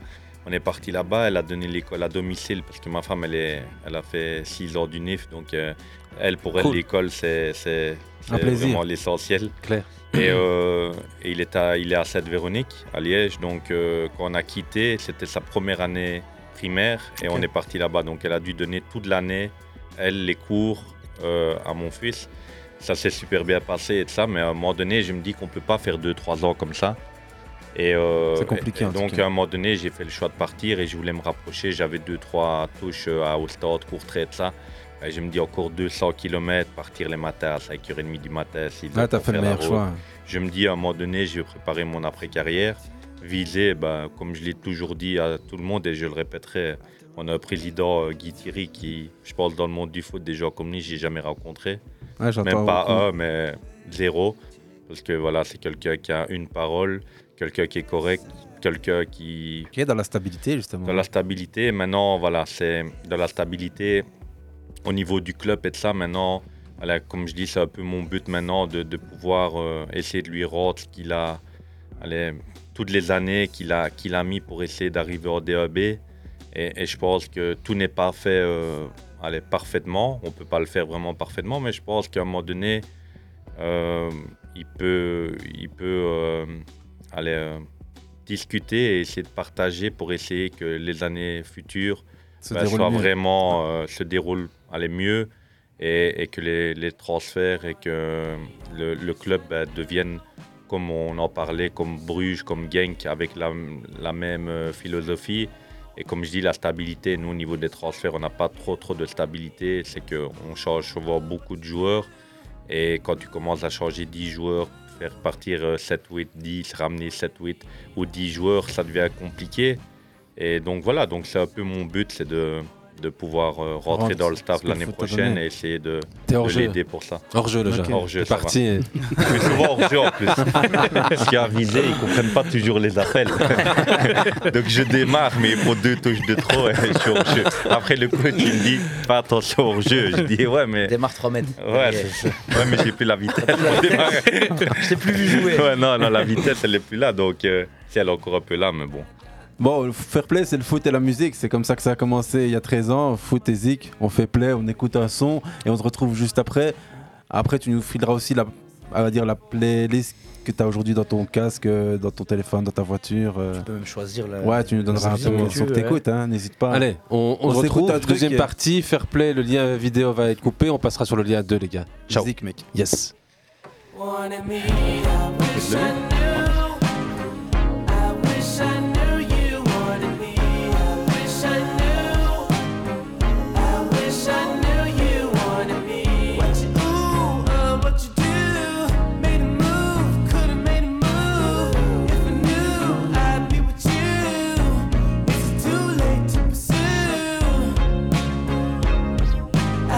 Bite my tongue, it's a bad habit.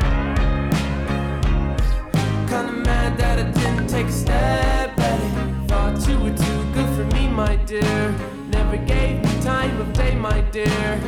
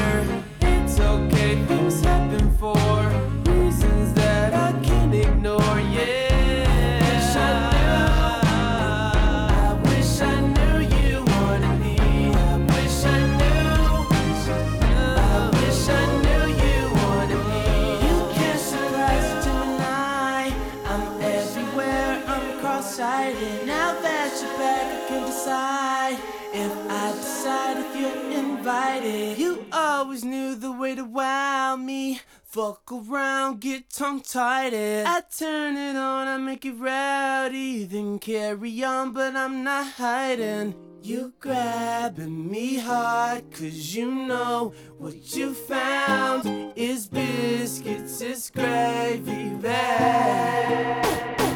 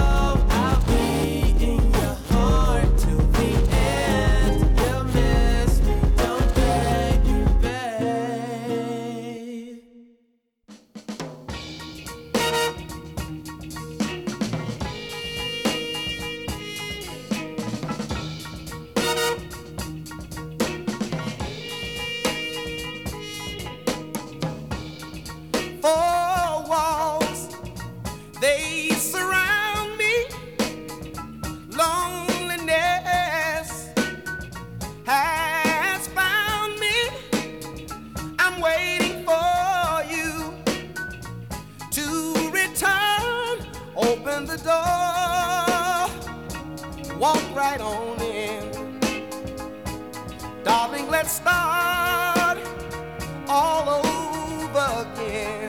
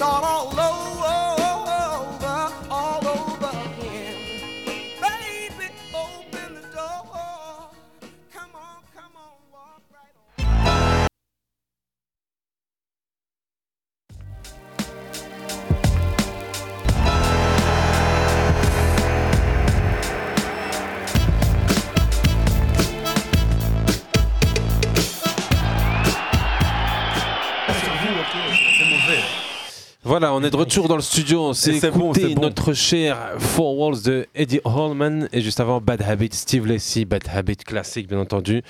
On n'a plus besoin d'en parler, euh, un des morceaux de l'année 2022. Le morceau juste avant, c'était quoi encore? Euh, Four Walls, Eddie Hallman, là on n'est pas en 2022. Ah, Celui-là, il est méchant. Celui-là, il est méchant. Open the door, ouais. Là, t'es dans, tu traverses la route 66 aux États-Unis. Oh, c'est, ouais. c'est un film. Euh, le foot, la musique, des trucs de dingue, des passions, des émotions. Et un mec qui nous a donné des émotions, je le répète, mais sur le couloir droit, pff, franchement, euh, lourd, lourd. Euh, Moi, je me souviens de quelque chose de. Ouais, Jonathan Jarre, je le présente vite fait, vite fait. Attends, vas-y, vas-y. Un match à- au Zénith Saint-Pétersbourg où il faisait très froid et tu avais des manches courtes. Ouais, c'est juste. Tu, mangeais, tu, tu mettais toujours des manches courtes. Ouais, mais encore maintenant. Je Encore jamais maintenant avec des manches longues. Euh, en Europe, euh, Donc tu Champions fais l'inverse de Beckham en fait. Ouais. en Europa League, c'était ou en Champions League je Ouais, je crois que c'était Europa League. Et ce match Non, non, Champions League, qu'on pardon. devait jamais jouer. Moi, 17, je me souviens. Mais euh, l'UEFA autorise moins 15 ressenti. Ouais, ou je sais pas. En fait, il était moins 12, ressenti moins 17. Et en dessous de moins 15, on ne peut pas jouer. Donc l'arbitre ça- a ça décidé de jouer. C'est fou, hein. hein, un peu. Mais c'était un match, je pense, que tu pouvais pas jouer. On est battu 2-0, je pense, ou 2-1. Ou, ouais. Ouais, deux Mais ou trois, je crois. C'est un match que normalement, je veux dire, je pense que le fait d'être déplacé jusque-là, être là, on a joué, mais je pense que c'est un match, normalement, 9 fois sur 10, on ne joue pas. Et comment tu l'abordes ce genre de match? Ouais, un match compliqué. Hein. Tu- t'en souviens encore comment- Ouais, ouais, je me souviens. Parce que les hein. appuis, etc., ça doit être. euh, On glissait tout le temps. Ouais, c'était un match compliqué. Bon, maintenant, eux, ils ont l'habitude. Euh, Par rapport à nous. euh, C'est la semaine météo de Mohamed, ben, on va rentrer dans une semaine euh, glaciale, Non, mais donc, faut le euh, savoir, hein, c'est ah, quand même bon. courageux de jouer avec Et des manches Tu sais quoi, euh, c'est la moins première 15. chose dans le foot, c'est la météo. Bah et oui, dans la vie en général, pour les agriculteurs ou les mecs qui vont prendre le bus ou le train ou qui prennent la voiture, la météo. C'est Ouais. un Ah. paramètre euh, qui fait partie de l'équation. Euh, on rentre dans l'émission, on rentre dans notre- dans l'interview. Clairement, plus- là, on est dans l'interview euh, Jonathan Lejar qui commence. faut rappeler que Jonathan, c'est un viking qui était sur son dracar. Et il avait deux potes avec lui sur son ja- dracar au début. D'abord, il était en vélo dans les rues de Saint-Léonard. Mais d'abord, t'as as vécu à Droix. T'es t'as- À Droix jusqu'à ouais. 6 ans. Rue du Moulin. Rue- rue du Moulin, exactement. Rue du Moulin jusque. Tu l'as tatoué, rue du Moulin Non. Non, tu dois le tatouer, sérieux. Tu, tu retournes de temps en temps manger à la pita du Moulin J'ai été par contre manger euh, chez Bouchaba. Ouais. Ah, Ah, J'ai été a- avec euh, un bon pote à moi, euh, Madani. Ah ouais, Euh, bah oui. J'étais avec lui il y a deux semaines manger et euh, on a été là-bas. Il m'a dit ah, Viens, je t'invite manger là-bas. C'est lui qui m'a invité. Et- t'es connaisseur côté euh, quand même volaille, euh, nourriture euh, Ouais, t'as ton mais- food truck? Ah ouais, ouais, avec mon food truck. Spécialité de poulet. Ouais, ouais, Tu nous feras goûter à ces cadres. Ouais, quand vous voulez. hein. Avec on, la- on- avec la on est au standard festival, tous hein. les matchs et euh, on est tous les festivals en Wallonie. Donc, Werther. euh, Pour Werther, ouais. on est Werther, euh, on faisait les francopholies, mais on a arrêté. On a fait les, euh, on a fait, euh, Les Ardentes, non Les Ardentes Ouais, hein. cette année. Dour Euh, Dour, on n'a pas. On a encore deux, trois autres festivals. Non vous Non, avez ça, on n'a pas. Mais comme je disais, on a, on a- j'ai deux associés qui sont les deux amis. Mais voilà, on a, on a trois différents business. Et eux, entre parenthèses, ont des gros business qui fonctionnent énormément bien. Donc voilà, ils n'ont pas le temps de s'occuper vraiment de ça. Donc là, on fait vraiment ça parce qu'on a lancé ça il y a 6-7 ans.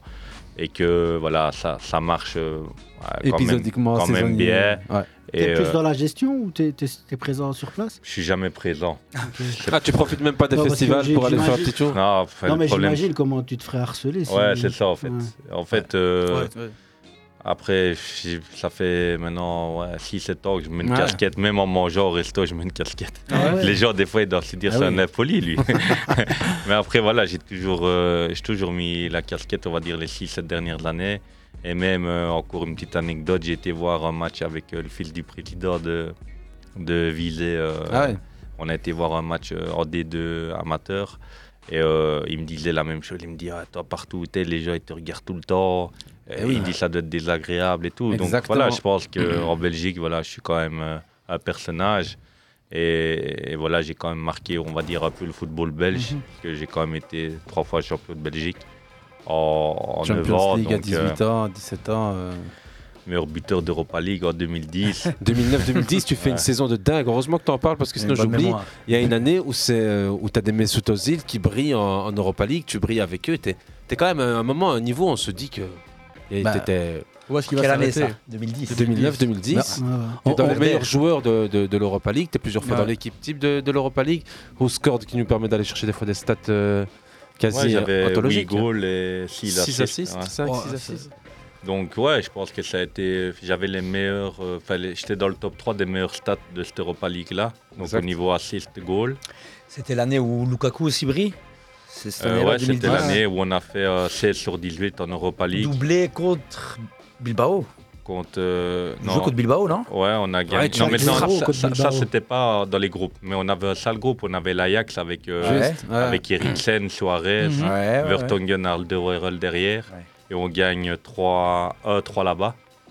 Lukaku Lukaku marque, hein. marque, moi je marque et Boussoufa je pense. Ah, dans un groupe relevé, je me souviens Ouais, bien. c'est- une saison européenne qui, a- qui est historique pour Anderlecht, mais pour toi aussi. euh, Pour le football spécifiquement, belge, hein. il faut rappeler que le Standard fait un très bon. Ben, en fait, nous on est éliminés en huitième Contre Hambourg et le Standard au quart. Et Hambourg. Aussi, match phénoménal. On, on est battu 1-3 là-bas avec Van Nistelrooy qui m'a doublé. Et franchement, Et puis Troy pas. ouais, 50-50 Qui faisait le mal. match. Je un coup franc, je me souviens à 30 mètres. Et puis le match retour, on gagne 4-3. Wow.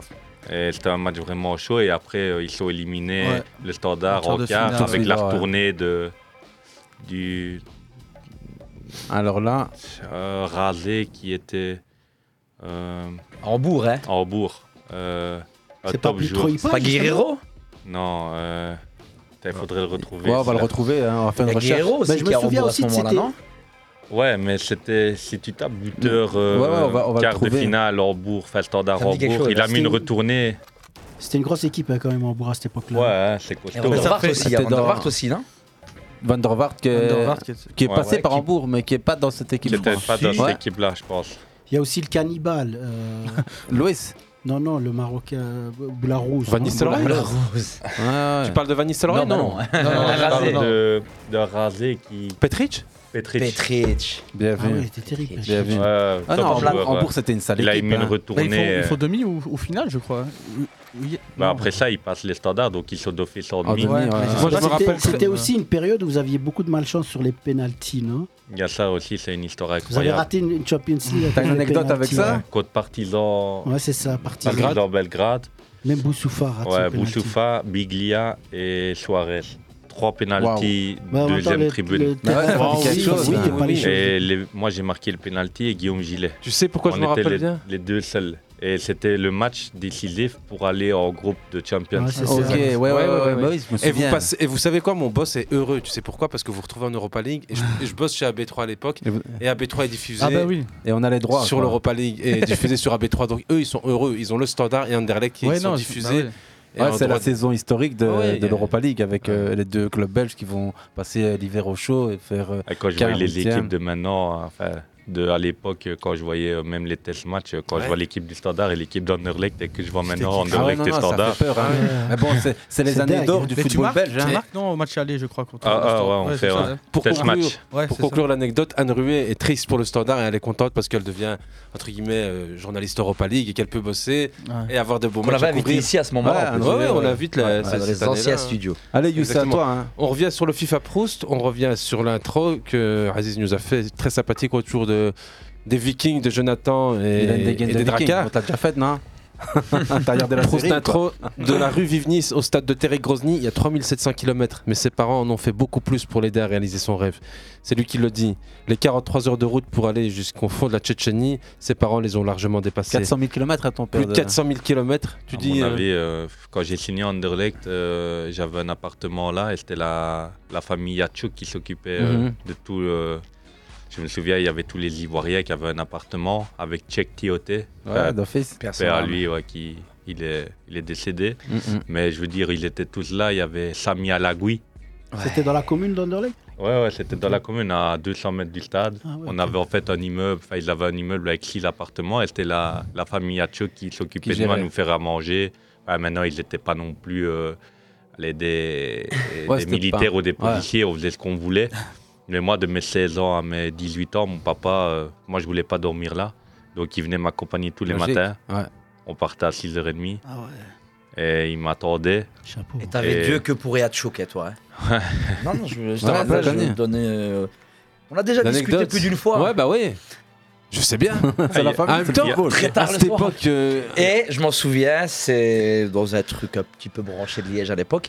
J'avais discuté avec lui et il me disait le plus impressionnant, c'est Yatchouk. Ouais, à l'entraînement, si vous voyez Ouais, ce qu'il fait, franchement, c'est- Top joueur, hein, lui. hein. Franchement, lui, finition devant le malheureusement, en goal. match, bah, beaucoup de blessures. beaucoup de blessures, ouais. Il a eu, ouais, il a pas vraiment fait une carrière par Oleg rapport au. ouais. que j'avais croisé quelques fois dans ma vie. Et ce gars-là, je l'ai croisé trois fois dans ma vie, trois fois avec la doudoune du club. Ouais, non, non, mais vraiment. ça veut plus dire simple beaucoup. que lui, je pense. Ouais, non, que- il n'y a, y a pas. Ouais.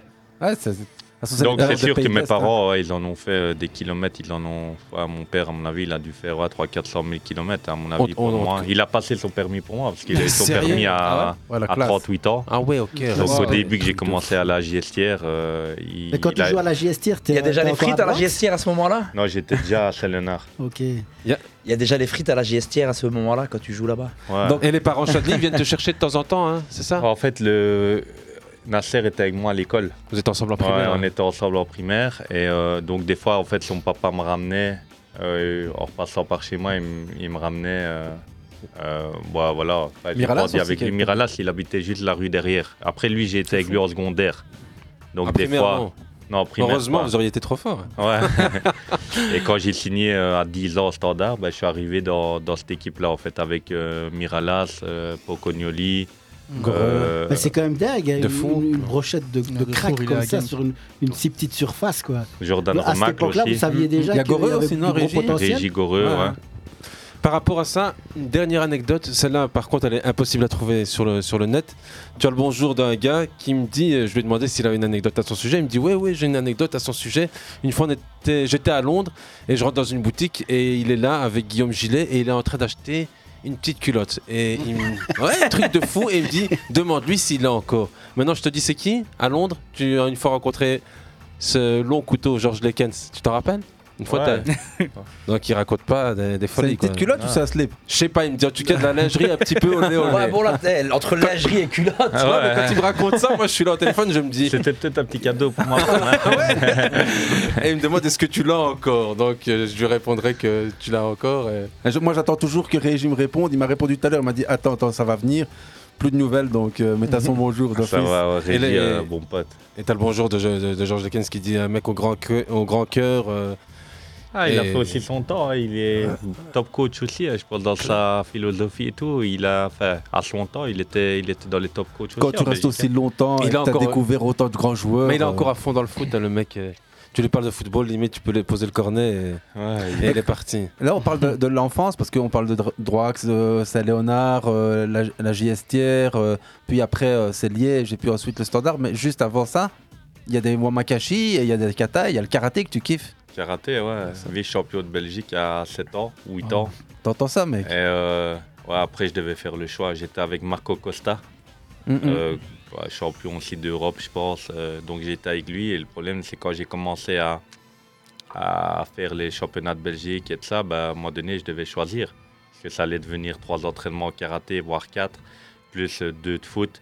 Donc là, j'ai dû faire le choix euh, football ou karaté. J'ai choisi le football parce T'as que. quel âge à ce moment-là? 7 ans. 8 ans, ouais, 7-8 ans. Ah, parce mais- que j'ai signé à la GSTR à 7 ans et demi ou 8 ans. ouais, donc. euh, T'as gardé une souplesse qui t'a aidé ou- Non. Pas du tout. Je pense Absolument pas. le plus raide. T'inquiète, autour de la table, on a plein d'autres qui sont pas footballeurs, mais qui sont raides. Non, mais on parle beaucoup de Zlatan et du taekwondo. Jonathan Ouais, Le c'est Jarre et le karaté, on n'a pas assez exploité ce truc. hein, ça pouvait faire. euh, Gardien de but des Pays-Bas aussi, hein, il est très très souple. Gardien de but- ouais, ouais, ouais. Ancien taekwondo ou un truc dans le style quoi. On commence avec le FIFA Pro, euh, après les petites anecdotes de long couteau, etc., etc. On te pose à toi la qualité indispensable, première question de notre FIFA Pro, la qualité indispensable pour devenir un bon footballeur, c'est? L'intelligence. Enfin, après, non, les qualités footballistiques Non, en mais premier, mais je pense qu'il faut assimiler les infos rapidement et, et pouvoir euh, les appliquer sur le terrain au plus vite, le plus vite possible. C'est ce qu'on se dit souvent. euh, Dans une interview, tu dis euh, le 30 à 40% de chance quand même. Ah ouais, ça c'est sûr que le facteur chance, euh, il, il- il est bien à 40%, parce que comme on en parlait juste avant, il faut être au bon moment, au bon endroit. Et j'ai côtoyé des joueurs qui étaient peut-être deux fois plus forts que moi et qui ont été en deuxième division maximum. Ah, et voilà, moi j'ai joué le bon match euh, enfin, au bon moment où j'ai pu marquer très jeune. Mon pro- ma première rentrée à Ostard, je me souviens, j'avais 16 ans et quelques mois. Et je marque et on gagne 0 enfin, 0 à Ostard. Et voilà, donc après ça, ben, c'est parti direct. Et si j'étais rentré. année, ça? 2005. À Bran? À Bran, Ostende Pichenette. Ouais. Où tu vas chercher ça, fou? Il reste encore. Ouais, je pense Malgré qu'il s'en rappelle, il toujours. hein. Moi, j'étais Ouais. en Écosse à l'époque. Bonjour à Jonathan, il s'est entraîné avec moi en espoir à Montagnier, c'est une machine. Message de Nouri Dogangoz. Tu te rappelles ou pas En tout cas, on lui fait un salut. Salut, euh, Nouri. On continue avec le questionnaire FIFA Ouais, Pro. si qualité indispensable pour devenir un bon entraîneur, c'est Je pense euh, amuser ton groupe. Euh, Enfin, quand je dis amuser, que, que la semaine d'entraînement, euh, les gens ont envie de s'entraîner euh, et envie de venir au foot. Et, et tactiquement, être, euh, être en place euh, après la prépa pour pouvoir euh, que tes joueurs soient, au top et sachent exactement ce que le coach veut sur le terrain en perte et en position de balle. Le premier mot que tu as dit, c'est amusement, et ça me permet juste de faire une petite parenthèse. Ferguson, dont on parlait tantôt, on parlait de stabilité. Ferguson, est resté 6 ans sans gagner, avec plein de défaites, avant même d'être à deux doigts d'être viré, pour après devenir le sœur Alex Ferguson qu'on connaît tous. Et Ferguson disait un mot super important à ses joueurs, c'est enjoy. Et enjoy your game, ça veut dire prends du plaisir, amusement. Et c'est important. On dit souvent, ouais, euh, transmettre, mental, euh, mais s'amuser. En fait, tu es avec des enfants sur le terrain. Souvent, l'amusement, c'est la base. Et que ce soit avec les grands ou les petits. Pour toi aussi, Jonathan, tu le dis aussi plusieurs fois, tu le répètes en interview dans des. Ouais, mais. Mais c'est quand même très raccourci. Pardon, excuse-moi. Non, non, pas de souci. Mais je disais que maintenant, l'amusement, j'ai eu, on va dire, la moitié de mes coachs que j'ai eu. Franchement, allez, la moitié, tu t'amusais pas.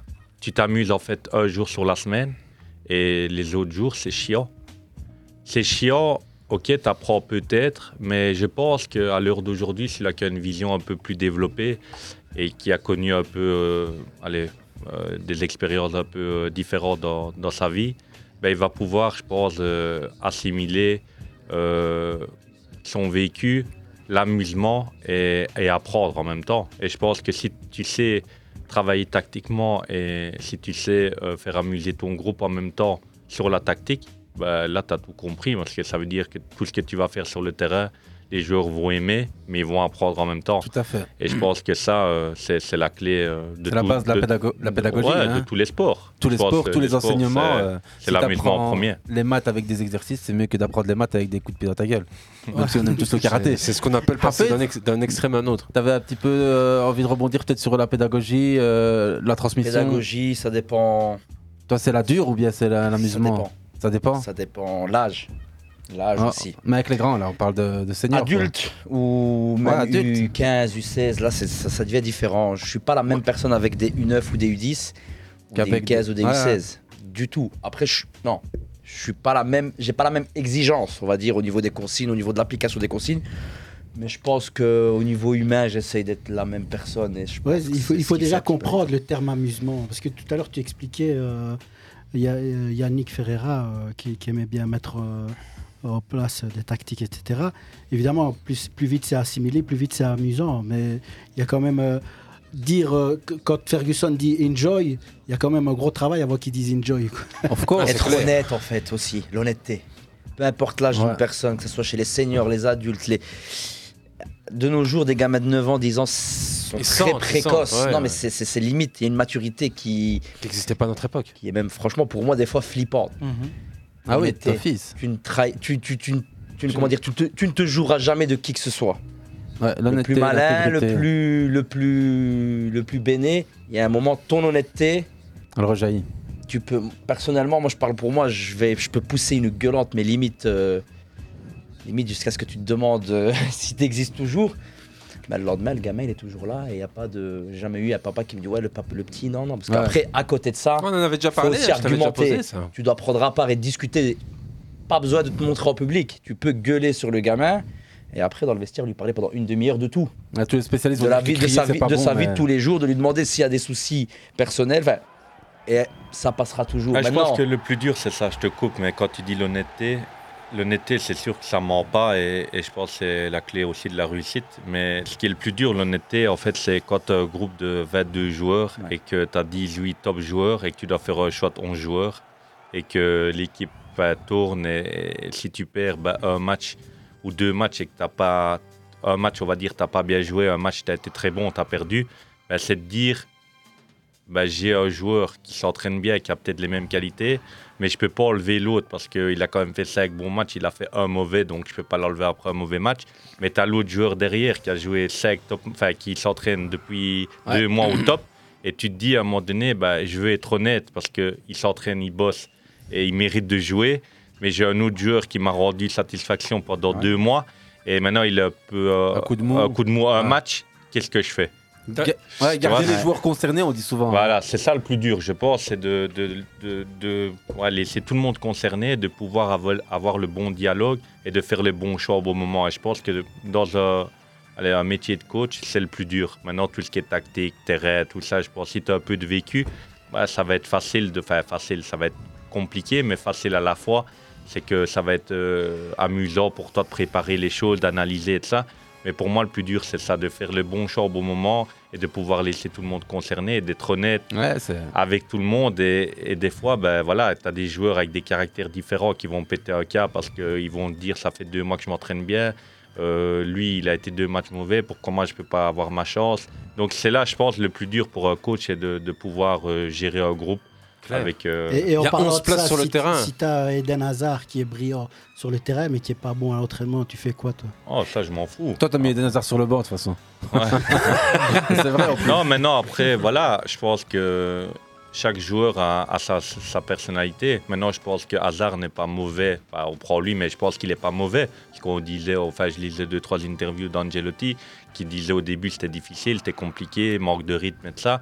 Et maintenant, ben, après, c'est peut-être que de la communication et c'est peut-être juste pour pouvoir le vendre et peut-être le laisser partir. Mais je pense que Hazard, quand tu as un joueur comme ça qui est au top, il peut pas être sur le bord. Ça, tout le monde en est bien conscient. Donc, je pense que s'il a euh, sa manière de s'entraîner et qu'il a toujours été comme ça, je pense qu'un coach ne pourra pas le changer, le pousser à ce qu'il court plus que tout le monde et qu'il fasse plus que tout le monde. Donc voilà, c'est des cas un peu différents et c'est un peu des cas uniques dans Ouais. le football. Et on, est dans, on a du top club, on a avec du top coach, on est dans des- avec des top remplaçants, des top euh, outsiders. euh. Il y, a- il y a une qualité, il y a un conseil qu'un entraîneur t'a donné qui t'a marqué à vie, de tes euh, diablotins à tes dernières années. alors un entraîneur qui t'a marqué, Ouais, ou ouais, même José Riga. hein. qui t'a marqué plus qu'un autre, avec une phrase, un conseil. Non, franchement, euh, comme ça tout de suite, là, c'est, c'est, c'est compliqué. hein. Jamais dans l'axe. Ouais. Il y en a, euh, ouais. Ouais. Ah, euh, Verkotteren, il disait, euh, Enfin, il était même dans l'extrême. Et quand je vois, en fait, même des fois, encore maintenant, ça se passe, une passe latérale. Un back qui va donner une passe latérale, par exemple, euh, à son défenseur central Mhm. qui est sur la même ligne, ou un milieu de terrain qui va donner euh, un passe à l'eau de milieu. Bon, maintenant, à 3 mètres, quand il n'y a Ouais. personne, pas ça, mais une passe euh, vraiment à 30-40 mètres latérale dans le cœur du jeu et que c'était intercepté. Sur la même ligne D'un flanc à un autre, Ah on ouais, va dire. ouais, quoi. Ouais, mais au même- sol, même et c'est intercepté, tu, il va au goal Il- il direct t'en tue deux, et, et c'est fini. Parce Ouais. que tout le monde est concerné par euh, attaquer et puis en une passe, et ça, il arrêtait le jeu. Et limite, si tu sortais pas de l'entraînement parce que tu faisais une passe comme ça. Et c'est vrai que des fois, je le répète, pas les passes latérales et de ça, et des fois, même à notre niveau, même des fois, je vois des passes dans l'axe comme ça, c'est intercepté et direct, c'est une Ah occasion c'est- dangereuse. Ouais. Donc, je me dis en fait qu'il il a insisté sur euh, un but bien précis. Et, et je pense qu'à l'heure d'aujourd'hui, bah, à mon avis, il y a beaucoup de coachs qui doivent insister, enfin, en tout cas, euh, arrêter le jeu quand il y a, quand il y a une passe comme ça interceptée et un goal après. Ouais, vers, vers, vers C'est comme ça que Gérard enfin, il, il perd son titre. non? Ouais, ouais, Gérard perd le, tir, le titre comme ça vrai. Liverpool hein, face à Chelsea. On, on se rappelle cette, cette image euh, terrible tu pour vois hein. rarement un back droit faire une transversale vers le back gauche. Mais même entre deux milieux de Dans terrain. la diagonale, hein. souvent. Ouais. Mais c'est jamais la même ligne, c'est toujours un peu vers l'avant ou un Ou un peu peu vers l'arrière. Mais en même temps, c'est un B à bas, mais quand euh, un gars comme Vercotteren te le dit. Ben, moi, je et ça pense que, allez, moi, j'ai été dans le foot depuis, enfin, je suis dans le foot depuis 20 ans et j'en ai vu des goals reçus comme ça. Et, et- et en fait, c'est mortel. En fait, une passe qui passe facile à 30 mètres en te disant, mon milieu, mon cil, il est, moi, je joue à droite, mon cil, il est, il est tout seul. Ah, je lui donner une balle latérale. ah, tu te dis, le enfin, l'adversaire, il est à 3-4 mètres. Il suffit qu'il ait une bonne lecture de jeu, il anticipe ta passe, ben, il va la prendre d'office avant. Et le problème, c'est qu'après ça, tu as peut-être un central qui est, qui est monté un peu plus haut. Et donc, ça veut dire il part direct, c'est peut-être un 2 contre 1. Et donc, voilà, c'est un truc qui m'a un peu marqué où, où je trouvais que bah, pétait un peu les plombs, des fois, euh, même exagéré avec ces passes-là à il avait l'entraînement. Après, On- ton- on- le type de joueur que Jonah, Jo- Jonah, ici, c'est plutôt. Tu prenais plutôt le ballon, tu faisais une combinaison sur le côté, puis tu essayais d'aller donner la balle ou de marquer.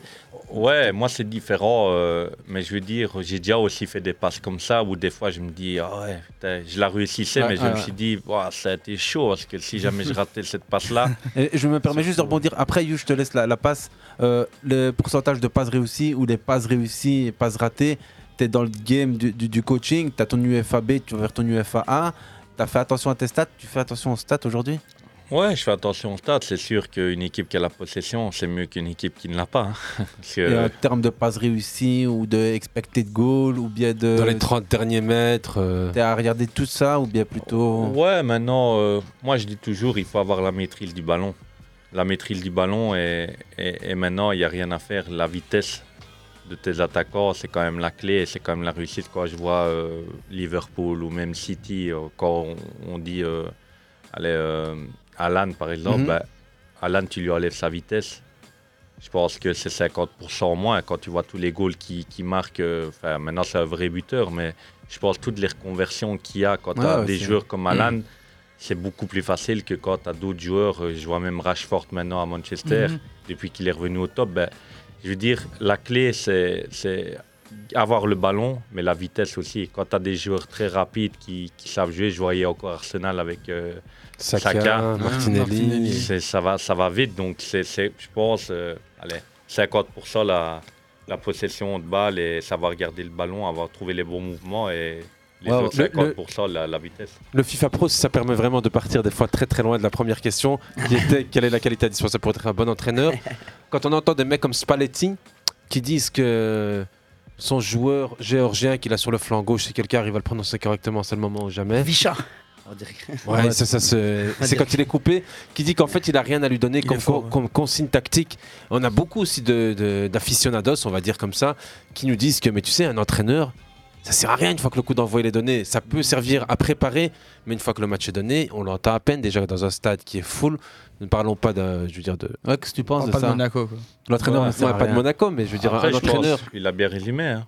C'est un coach, tu as travaillé toute une semaine sur, euh, sur une tactique ou sur des, des mouvements, sur euh, euh, ton bloc en perte de balle, en possession de balle, les, les courses que tu veux. Je veux dire, tu l'as montré, tu l'as répété. Je pense que chaque joueur de foot, en tout cas au haut niveau, ben, ils ont déjà du vécu, ils ont déjà beaucoup de matchs, donc ils savent exactement ce qu'ils doivent faire. Et, et je pense qu'à un moment donné, c'est comme à Liverpool, Salah. Ouais. Je pense que Klopp, euh, il dit pas à Salah, euh, ah, tu dois revenir. Maintenant, après, je pense que où c'est important, c'est peut-être dans un coach où il est important, c'est quand ça va moins bien, de trouver la solution au niveau tactique pour pouvoir résoudre le problème sur le terrain. Et c'est là où peut-être les consignes sont importantes, de donner à un joueur pour que lui transmette Aux aux autres. autres. Mais après, tu as un joueur ou deux joueurs. Après, je pense que ce soit euh, tactiquement un système ou un autre système, je pense à ce niveau-là, chaque joueur sait euh, dans quel système? Enfin, quand c'est un système, ils savent comment ils doivent jouer. Quand c'est un autre, ouais, ils savent comment ils doivent jouer. Donc je pense qu'à mon avis, à ce niveau-là, bon, après, euh, c'est sûr que quand on entend les coachs, il y a des coachs qui crient plus d'autres. Parce que, allez, souvent les coachs italiens, parce qu'ils aiment bien qu'ils Ils doivent aient- évacuer aussi. hein. Tu vois, on parlait de Sapinto tantôt. euh. ils ont des, voilà, ils ont des principes. J'ai regardé le football italien. Quand je vois par exemple une équipe comme l'Inter, j'ai regardé contre Naples. Ben, des fois, je voyais Lukaku et Dzeko, ils étaient, euh, On a regardé le même match. ils étaient en bloc devant leur rectangle. Ils étaient en- sur 30 mètres. Et ils étaient à 70 mètres du goal adverse. Et voilà, donc je pense qu'à un moment donné, si tu cries pas à Lukaku euh, 10 fois, Peut-être que les Ouais. 5-6 premières fois, il va le faire, il va revenir, mais peut-être qu'à la 60e minute, bah, il va dire non, je vais plus revenir là, je vais rester. Je pense que là, c'est important que le coach lui dise non, non, reviens, tu dois revenir là. Alors, bah, quand le coach crie, forcément, il fait ses mètres qu'il aurait peut-être plus fait les 20 ou 30 dernières minutes. Donc voilà, un coach, il est pour les petits détails allez, dans- pendant le match. Guardiola est fort là-dessus, hein, très expressif Ouais, pour, ouais. euh, Mec, garder tout le monde à l'air. Guardiola, je veux dire, il y a- après, il y a- il y, a plein d'en- d'en- d'entraîneurs qui ont des anecdotes. On va pas trop rester sur les entraîneurs parce qu'il y a des petits messages à faire passer. Il y en a qui nous disent qu'ils sont pas allés à l'entraînement aujourd'hui. Tarek, Tarek, que tu connais à mon avis. Il y a Eitam Chavez. Tarek, c'est euh, euh, Tarek Bouchawir, qui nous dit oh, Youssef, on va pas aller à l'entraînement de basket aujourd'hui pour voir ton émission. Eitam Chavez, je sais- à mon avis, c'est des gens que tu, que tu connais aussi. Euh, je leur ai dit qu'il fallait y aller. Et Mohamed- Chavez, c'est nous qui connaissons. Ouais, aussi. Notre ancien Iniesta, si tu vois ce que je veux dire. Bien sûr, bien sûr. Voilà. Euh, Mohamed Melal. Eitam. Et Eitam, bien sûr. Mo- euh, ouais, bien sûr. Maintenant, ça revient. Merci, Hafid. Mohamed Melal qui nous dit le plus gentil. Mané Garincha qui nous dit euh, le jar président. Hafid président. Bref, tu, tu toujours autant ta, ta, ta Mané Garincha, j'attends que tu me rajoutes. Ok, il rajoutera peut-être un pas jour. compris. Tu Bon, m'as supprimé On, on continue avec, le FIFA Proust. On continue avec le FIFA Proust. Euh, la qualité indispensable pour devenir un bon arbitre, fair play, c'est aussi euh, le côté fair play. Humain et fair play. Je pense que moi, l'arbitre que j'ai aimé le plus, c'est Enzolo. Ouais. Je savais que t'allais dire ça. Toujours le sourire. Toujours le sourire. Il a disparu pratiquement du jour au lendemain. Mais c'est Ouais, avec le bah. FIFA Gate et tout, non C'était. enfin, Ouais, ça, et puis passé. il a été aussi, il était âgé quand même. Il est retourné au pays aussi, hein, je crois Mais qu'il je, crois moment- qu'il a, il a, il a loupé ses, ses tests euh, physiques avant de- voilà, Ça, c'est après, hein. euh, Après peu- On n'a jamais vraiment su ce qui s'était passé avec ces tests physiques. ok. Mais après, je pense que lui, c'était toujours. euh, et où j'aime bien aussi. Euh, allez, je trouve par exemple, il y a des championnats comme l'Italie où ils sont un peu arrogants. Des fois, ils- et quand je vois en Angleterre, ben, ils sont. On Beaucoup dirait que les arbitres en Angleterre, ils sont tous top. Ouais, ouais. Ouais, Hein, exactement. ils sont dans le dialogue, il n'y a personne qui s'énerve, ils savent parler, ils s'énervent pas. Là où c'est le plus triste, c'est en Liga. hein. Ouais, là, c'est. Liga, c'est catastrophique. Hein. c'est- aussi, à l'image de, de la culture du pays. hein. Euh, en, en Angleterre, euh, si tu croises un policier et qu'il a une remarque à te faire, il la fait toujours avec beaucoup de courtoisie. et c'est un petit peu la, la même image que le- que, que l'arbitre finalement. Ouais, l'arbitre, c'est vrai qu'en Angleterre, ils sont, ils, sont, ils sont top. Mais je trouve maintenant une bonne chose pour revenir un peu à l'arbitrage, c'est, je trouve, ce qu'ils ont fait à la Coupe du Monde, je trouve ça top. Bah, La donner des temps- 10, 10 minutes, les mi- 12 minutes. Ouais. Ah ouais. Je trouve ça c'est bien parce que je me suis toujours posé la question, euh, par exemple en Italie, en Angleterre, ils le font. C'est si euh, blessé ou alors on va dire trois blessés sur une mi-temps où les kinés viennent, bah, t'as vite perdu 5-6 minutes. En Angleterre, des fois, ils donnent des 5-6 minutes. En Belgique, je pense que sur euh, deux- 250 matchs que j'ai joués, maximum une minute. À la mi-temps? Ouais, toujours. Tu vois jamais Ah, en première mi-temps? Ouais, en ouais. première mi-temps. Ouais, c'est vrai. Toujours une Ouais. minute. Pourquoi une minute? Des Ouais, fois, c'est je disais à petit, euh, l'arbitre, des fois, il y a, il- il- vous avez arrêté le match 5 Cinq minutes, ouais, ouais. et tu donnes une minute. Tout le temps, une minute, une minute. Et je trouvais à la Coupe du Monde, des fois, des 8 minutes, 10 Ouais. minutes, 7 minutes. Et je trouve, Et là, c'est la- nouvelle consigne. ben, je trouve Là, ça c'est bien. ça qui est le plus c'est- proche de la réalité en Mais fait, en au final. C'est Au moins, tu joues vraiment 45 minutes. Ça fait des années que Arsène Wenger plate pour avoir un temps de jeu effectif comme on a au basket ou au handball ou quand le ballon sort, tac, temps arrêté et puis on reprend comme au futsal. Ça, c'est peut-être un peu Faut- exagéré. exactement, on va mais, trop loin. Mais au moins donner les 8-9 minutes quand c'est nécessaire. Parce qu'en Belgique, toujours une minute, une minute. Clairement. euh, Et puis ça a donné des résultats incroyables. On a vu des égalisations, Ouais. des retours. Les de pays Ghana, égalisations, qui a des deux buts, victoires, contre même, Argentine. Ouais, non, c'est. Et puis avec le VAR à l'heure actuelle aussi, qui est beaucoup plus. euh, Enfin, qui coupe plus le jeu aussi, des fois. Ouais, je trouve le. VAR. Ouais, voilà, le VAR. Moi, je C'est trouve moins- pas- c'est moins cool. Bah, c'est moins cool parce qu'il y a des situations, des fois, ils analysent 8 minutes. Mais c'est beaucoup en Belgique, il y a ça quand même. En Belgique, ils sont même pas au poids. C'est Non, c'est pas au poids. Les installations sont pas toutes, Bah, euh, Déjà, il- la ligne, des fois, elle est en oblique. Mhm. Enfin, tu regardes, il- tu vois même pas bien. Je veux dire, en Angleterre, ils ils sont sont pas- au top. Ouais. Ils ont la goal line technologie. Ouais. Ils savent direct tout. Bah, il y a là, on tout. aussi en Jupiler Pro League, Ils hein, l'ont pas la goal line. Ils l'ont- Ils l'ont enlevé parce qu'ils ont le VAR, justement. Ah ouais Ouais. Ça- Il y a ça- le VAR, mais plus la goal ça prouve je la suis, hein. Je crois que c'est ça. hein. Ils ont plus la montre. hein. Mais je pense que ouais, ils ont même pas, ils savent même pas avoir en fait. Si- Non, il y a une question de stade, de tribunes qui sont pas équipées, ça je sais. Mais bon. Non, je crois que c'est ça. c'est- Ils ont plus, ils ont plus, euh, euh, ouais. ils ont plus les Non, mais caméras, mais ils ont c'est le VAR. pathétique. Je veux dire, tout le monde a vu en direct que c'était hors jeu, par exemple, de 2-3 mètres. Et il Mais reste six ils te minutes. mettent, euh, C'est avec Ouais, 6 ouais. minutes. Mais malgré c'est- tout ça, c'est pénible. Une décision comme celle de United City dans un top game où tu as tout ce qu'il faut en équipement, en Ouais. infra, Ouais. Tu as une interprétation de l'arbitre qui est litigieuse. C'est même pas ça, c'est combien de fois donc il y a une action litigieuse La VAR ou l'arbitre ou je ne sais pas comment ça fonctionne, qui sollicite qui au final. Ouais, ouais, c'est toujours que des aussi fois, cette bah, ça ne revient même pas sur des actions que toi de ton fauteuil tu vois qu'il y a Anguille sous roche.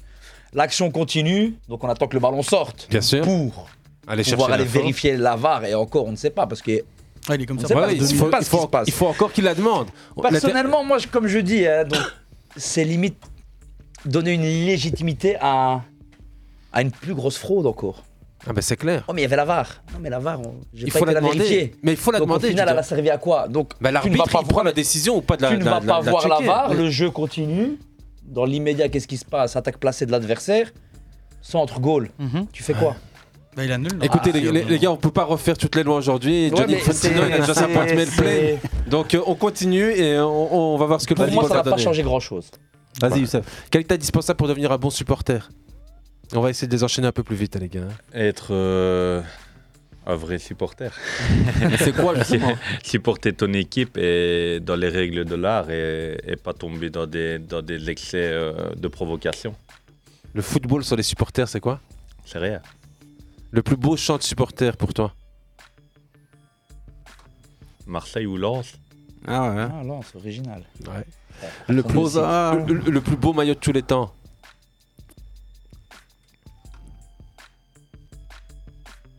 Allez, allez, allez. Real, parce que enfin, maintenant je préfère le Barça, mais Real, je trouve toujours sobre et, et- et efficace.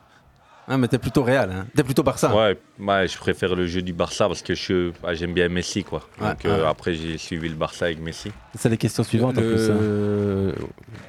Tu dis? Je dis c'est la question suivante. T'es plutôt Mais Messi la plus ou grande équipe, non, Ronaldo? non, la plus grande équipe de tous les temps, c'est Barça. hein. 2000, euh, une année particulière ou... Quand Messi a mis les 80, Des goals, 89 ouais, goals, le 91 90, goals. 91. 91. Ouais.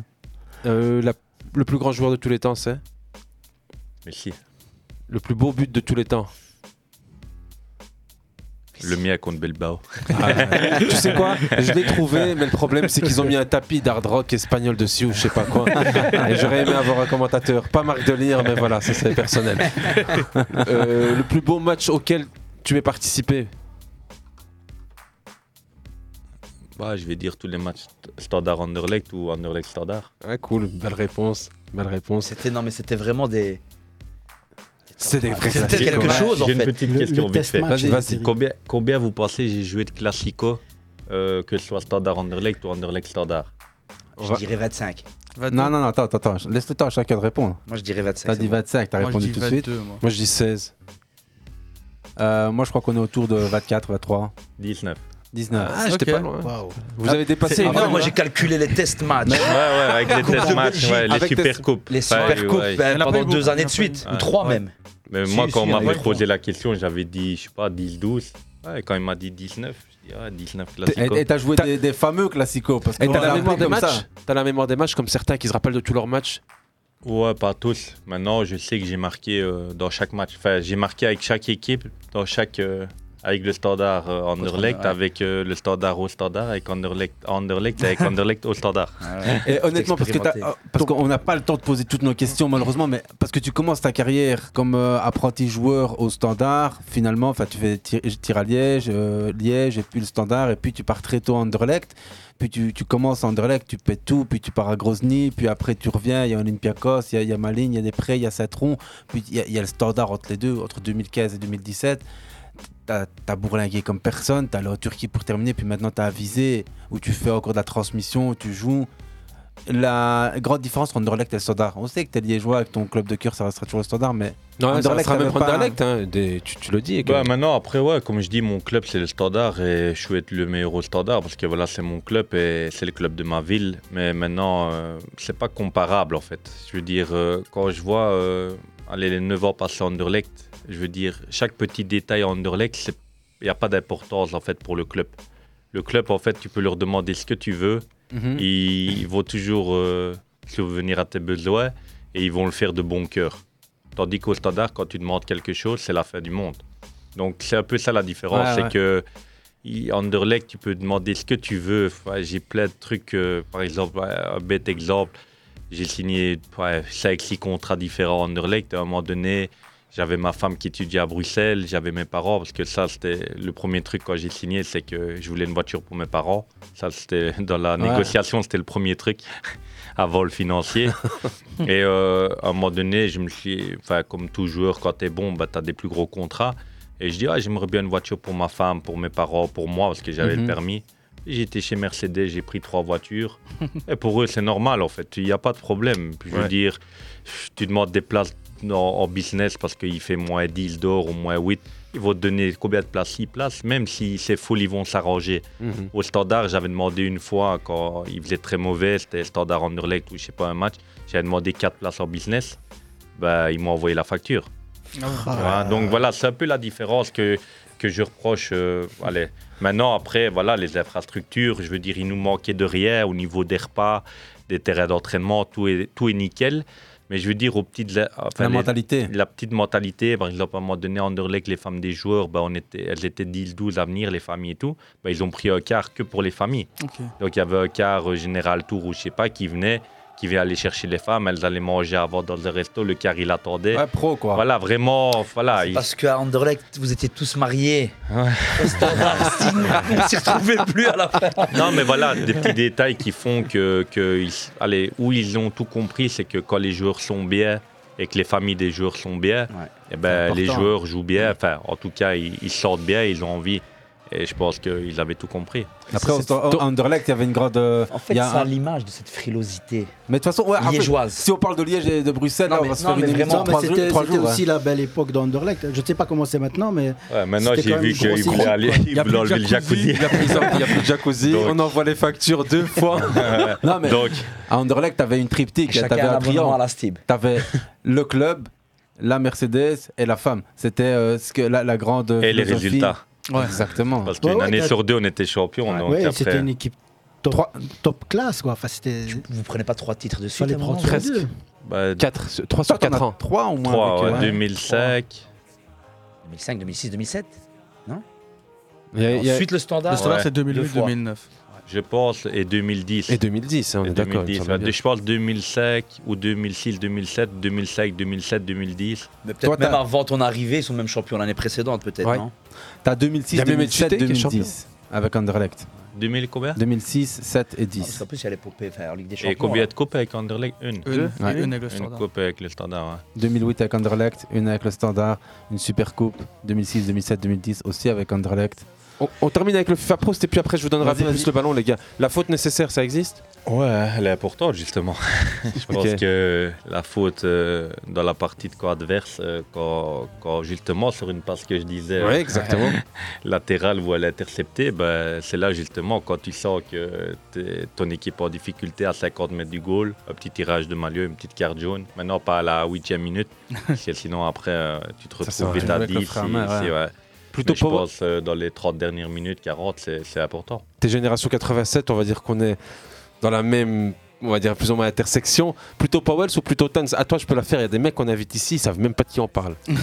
tu vois, tu les as connus. Benoît Tan, je veux dire, parce que c'est quelqu'un que je connais quand même fort bien. C'est lui, j'étais à Foot 2000. Donc, Ouais, Foot ouais, 2000, ouais. Ça remonte. c'était euh, une, Une académie, une hein. académie Ouais. pour euh, perfectionner euh, tout ce qui était gestes techniques, passe, euh, un peu psychomotricité, mais un peu plus, pour plus grand. Donc voilà, je pense qu'il a, il a contribué, euh, on va dire, à, à ma carrière quand même, parce que j'ai été là quand j'étais à la GSTR et à Liège. Donc euh, j'ai fait tous les Demschlivo T'avais besoin aussi. d'y aller, franchement.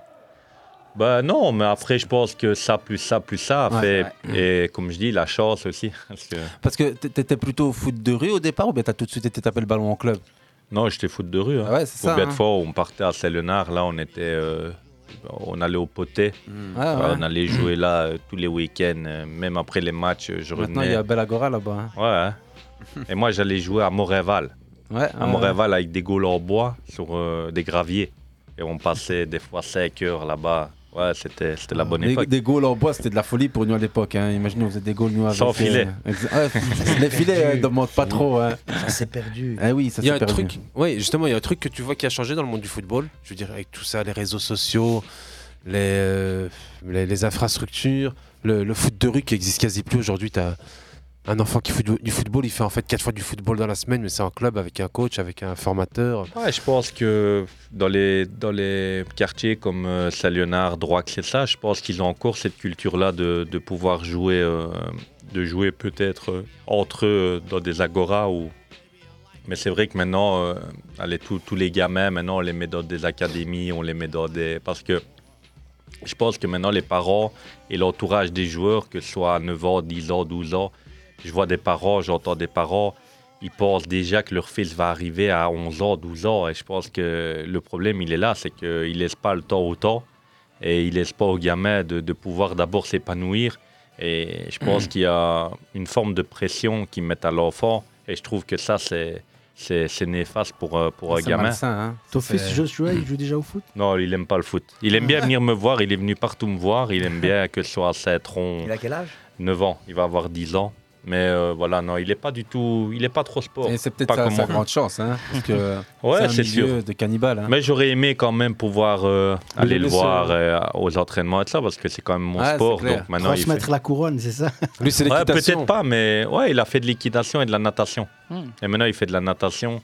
Donc voilà, maintenant, euh, quand je dois aller le voir à la natation, ouais, c'est ma femme qui va 80% du temps et moi 20%. Après, euh, c'est pas que j'ai pas envie, mais s'il avait fait du foot, je pense que la donne, elle aurait changé. Après, euh, sinon, mais si tu regardes Tony Parker, euh, les gens du football, du, du football, moi, du basket français, qui parlaient avec Evan Fournier de, de- de basket et d'enfants et de, et de leurs enfants respectifs, qui dit Stephen Curry, il a ses trois gosses, ses trois gosses, ils font du basket. Allez, il voit sa femme qui fait du basket. Mais il a Tony dit Moi, Parker, Tony son Parker. père, il faisait pas Non, non.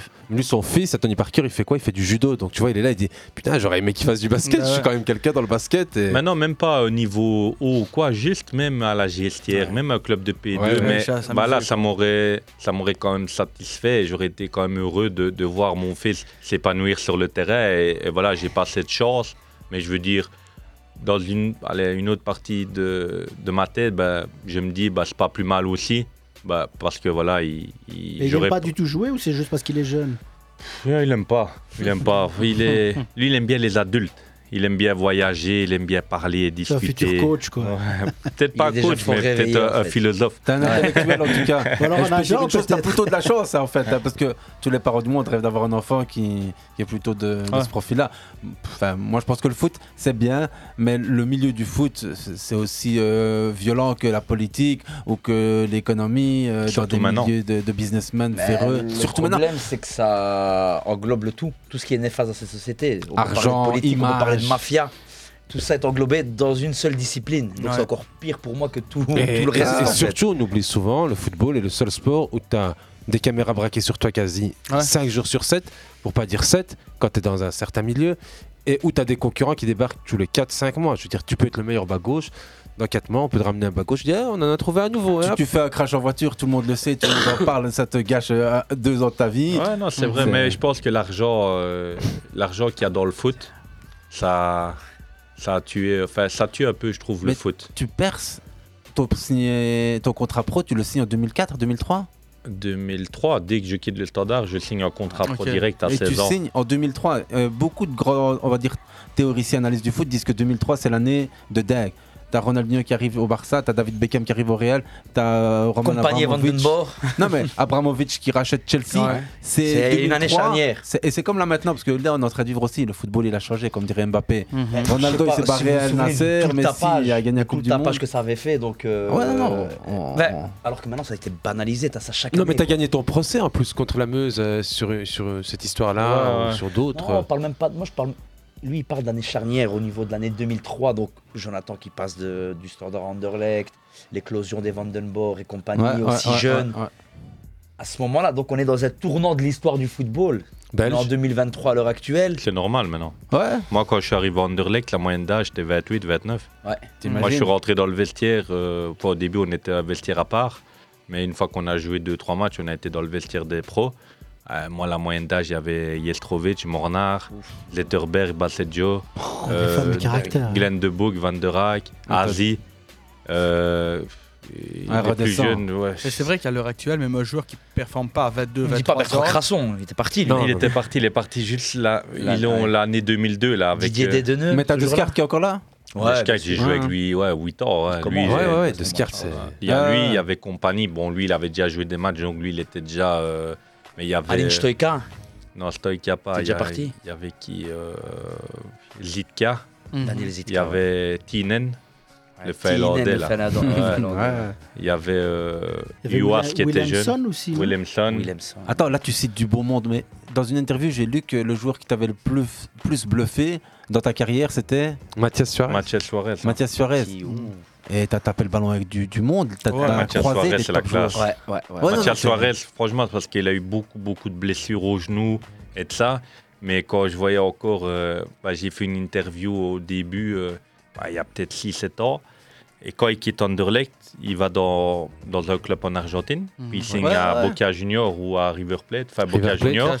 Et, et il a quand même 4 sélections Ouais, en c'est- même ça avec 2018-2019. 5-6 avec l'Argentine. Ouais, ouais. Donc je pense Il que. part pas en Russie aussi à un moment, euh, Suarez. Si, avant, Suarez. avant ça. Je crois que c'est Oui, avant il part ça. en Russie. Il euh, fait une petite- Locomotive Non, il fait Belgrano, Anderlecht, il revient à Belgrano et puis il va à River Plate et il a River Plate depuis 2019. Il n'y a Ouais. pas de transfert, il y a Et- pas de il transfert avorté en Russie Non. Et il a pas 6 fait. sélections. Six sélections, donc je pense que j'avais quand même. Ouais, Ouais, J'avais non, non, vu c'était clair. très très fort. Hein. Mais en fait, non, c'est un joueur. Par exemple, tout le monde me dit Boussoufa, Boussoufa. En fait, Boussoufa, c'est un top joueur, mais c'est un top joueur qui, a, qui était en place en Belgique et qui avait euh, ses qualités propres à lui. Par exemple, sa fête de frappe qui marchait tout le temps. Et je pense qu'il a fait sa force à lui et qui a fait la force de qu'il ait ses qualités, le soulier d'or et tout, c'est que c'était un joueur intouchable. Embarque. Ouais. Ouais, t'es pas. Donc même quand il faisait trois mauvais matchs, bah, Ouais, il il était intouchable. Donc il jouait tout le temps, lui. Ouais. Moi, bah, ah, si je jouais, je marquais Mm, un mm, assist. Bah, si je jouais deux matchs moyens, je sortais. Lui, il- Il quand avait il la faveur arrivait, il était tout le temps là, en fait. Donc, Ouais. après, bon. Il avait le, comme on dit, il avait le tampon Anderlecht, le beau jeu. Et puis voilà, il a quand même, voilà, il a quand même fait ce qu'il a fait. Il a quand même marqué le football belge. Et, C'est quelqu'un qui été médiatisé très jeune ouais, aussi. et puis voilà, c'était un top joueur qui pouvait te faire gagner des matchs. Donc Ouais. après, c'est normal qu'un coach. euh, On va dire Encore qu'un des gars comme contacts avec Mathias cette Suarez. génération Encore des contacts avec cette génération. Oh, Jordan, on te dit euh, Salut, ça bientôt Jordan. de nous, nous quitter, il doit partir euh, un peu plus loin que, que nous autres. On se retrouve la semaine prochaine. Euh, Il y a, il y a de, de cette génération-là, de ces joueurs-là, de ces années-là, Anderlecht, il y a encore des mecs que tu fréquentes, que tu vois, que, que- avec qui tu échanges de temps en temps? À part Non. Gilet, avec qui on te voit souvent. Gilet, Ouais, c'est la famille. mon- C'est la famille, enfant, ouais. ouais, donc, euh, ah, Silvio Proto. Ouais. Je suis comme allez, proche de lui. Quand on se voit on- ou quand on s'écrit, maintenant, c'est pas. Sur le green, en fait, souvent. Ouais, lui, il est au golf. Ouais, il adore ça. ouais, il adore ça, ouais. Mais voilà, euh, ma femme, sa femme, bah, ma femme a été à Rome, euh, les rejouettes, euh, voir la fin. à l'Olympiakos ou- Non, j'étais pas. En fait, moi, j'ai pas été à l'Olympiakos. Ah, ok. C'est Maline, en fait. En fait, j'ai signé à l'Olympiakos, mais encore, voilà, pour revenir encore à l'agent, ben, j'ai signé à l'Olympiakos, mais l'Olympiakos me voulait même pas. C'est juste que quand je suis revenu de Russie, j'avais beaucoup d'agents qui m'appelaient. Et en roté, pour fermer la porte Il place. directement, Ouais. ils me placent à l'Olympiakos. Mais l'Olympiakos, quand au mois de juillet, j'ai dû recommencer, il est venu m'annoncer qu'en fait, le coach me voulait pas et je pouvais pas aller là-bas m'entraîner. Il fallait que je trouve un club. Donc à un moment Ouais, donné, histoire, voilà, c'est c'est une histoire qui m'a pendant un an, j'ai pas pu jouer. T'as même Enfin, pas à- pu t'entraîner correctement et tout. ah Non. Et c'est là où je, où je rejoins que un autre agent ou quelqu'un. Allez, si moi j'étais agent dans cette situation-là, ben, si maintenant il y a. J'avais plein de clubs. J'avais Bruges, Genk, euh, Standard. J'avais, j'avais des clubs avec des salaires énormes. Et quand j'en ai parlé à Coroté, parce que je suis quelqu'un de droit et correct, ben, quand je lui en parlais, ben non, j'ai un meilleur club pour toi, Tracas. Donc j'ai été à l'Olympiakos faire la visite médicale. J'ai signé là-bas trois ans et demi. Au final, Wow. pour pas être payé et pour pas m'entraîner. C'est un truc de fou. Mais ouais, non, mais Donc- en, en roté, euh, de toi. mais de- c'est même pas que Ah, ça. fait, vas-y. Le garçon, il signe à l'Olympiakos, visite médicale. Ouais, ouais. Mais qu'est-ce qui se passe? Il n'y a pas de dialogue entre le président et le coach? Ou ça se passe comment? Non, en fait- il a la clé, il ouvre, il fait signer les papiers. Ouais, je pense que c'est un peu ça en fait. En fait, ça. il a trop d'intérêt euh, autre que le football, à mon avis. Ouais. Donc lui, il s'est dit quoi? Il s'est dit. Après, c'est allez, mon intelligence dans le foot qui me fait dire ça, et c'est comme ça que ça s'est passé. C'est que à un moment donné, je quitte la Russie. J'ai une valeur marchande encore quand même haute, 3-4 millions, peut-être 3 millions. Il s'est dit, il est libre. Faut rappeler que Ah 3-4 millions à l'époque, c'est 20 millions d'aujourd'hui, facile. hein. Ouais. Donc un an et demi sans trop jouer en Russie, je reviens. Beaucoup de clubs, bah, 25, 26 ans, je suis encore quand même au top. Ils se disent, bah, on va le prendre. Donc gang, tout le monde me veut. Et lui, il dit quoi À gang, je rentre pas. À Bruges, je rentre pas. Au standard, je rentre pas. Donc à un moment donné, pour bloquer la porte directe, qu'est-ce que je vais faire? Je vais le placer dans un club à moi, où il y a beaucoup d'argent. Le salaire qu'on va négocier, c'est pas un problème. Entre-temps, je vais le prêter à Malines. Bon, là aussi, c'est un scandale parce que je me suis presque disputé avec lui parce qu'il voulait me mettre à Malines et moi, je voulais pas. Et au final, lui, il espérait quoi? Que je joue bien à Malines, les six mois. Comme ça, après, j'appartenais à l'Olympiakos et il me vendait 3 millions et il faisait moitié-moitié avec le président. Voilà, c'est est- ça, en fait. Ouais, là. ouais. Pour moi, c'est ma conclusion et c'est comme ça. Le problème, c'est que là, Malines, j'ai refusé de jouer, entre guillemets, parce que j'avais un contrat 3 ans et demi à l'Olympiakos. Donc, en fait, ces plans, s'il avait été euh, correct et s'il avait été franc, il aurait pu les réaliser. Il aurait pu s'il m'avait expliqué la situation. mis dedans, ouais. Parce qu'il Ouais, m'avait ouais. mis dedans. Le problème, c'est que lui, il a fait parallèle à moi et que le problème, c'est que moi, j'ai un gros caractère et j'ai mes principes. Et à un moment donné, ben, on a été parallèles. Et ça a bloqué, donc j'ai pas joué. J'ai joué un match titulaire avec Maline, c'est au standard, c'est le seul match que je voulais jouer. Mais après ça, j'ai pas joué. Donc sur six mois, j'ai rien joué. Donc lui, après son plan, il tombe à l'eau. Et là, à un moment donné, ben, le plan, il tombe à l'eau. Mais là, après, on arrive en juillet. Et je dois recommencer à l'Olympiakos. Mais là, il veut pas me mettre parce que là, si je mets un pied là-bas, il va devoir payer trois ans et demi. Et le coach, Donc il a essayé d'arranger, mais voilà, encore une fois, malsain. En, en roté, justement, tu l'as connu début, on va dire, où sa carrière est florissante, où ça se passe très bien, et tu le Vous quittes quand ensemble. ça commence à partir en, en sucette pour lui. On connaît tous l'affaire du Football Gate ici en Belgique, il est épinglé dans pas mal de dossiers. On parle du transfert de Tillmans, on parle du transfert de, de Mitrovic. En, en, en roté, et dans tous les bons et mauvais coups aujourd'hui du football, qu'est-ce que tu penses de ce football euh, dérégulé? Parce que t'es Ouais, en plein dedans. J'en reviens encore une fois, c'est l'argent. Et le problème, c'est qu'à un moment donné, où je comprends pas, c'est des gens qui facturent des millions. Donc, légalement, ils ont le droit de facturer des millions et ils veulent encore plus de millions. Et c'est pour moi l'erreur qu'ils font, c'est qu'à un moment donné, ben, allez, avec les joueurs qu'il avait comme Lukaku, Courtois et ça, il faut savoir qu'un joueur comme Courtois, on le mettait au Real. Il y a même De Bruyne à un moment donné, non, dans son portefeuille, je crois. Je sais pas, mais Non, De Bruyne, c'est l'autre.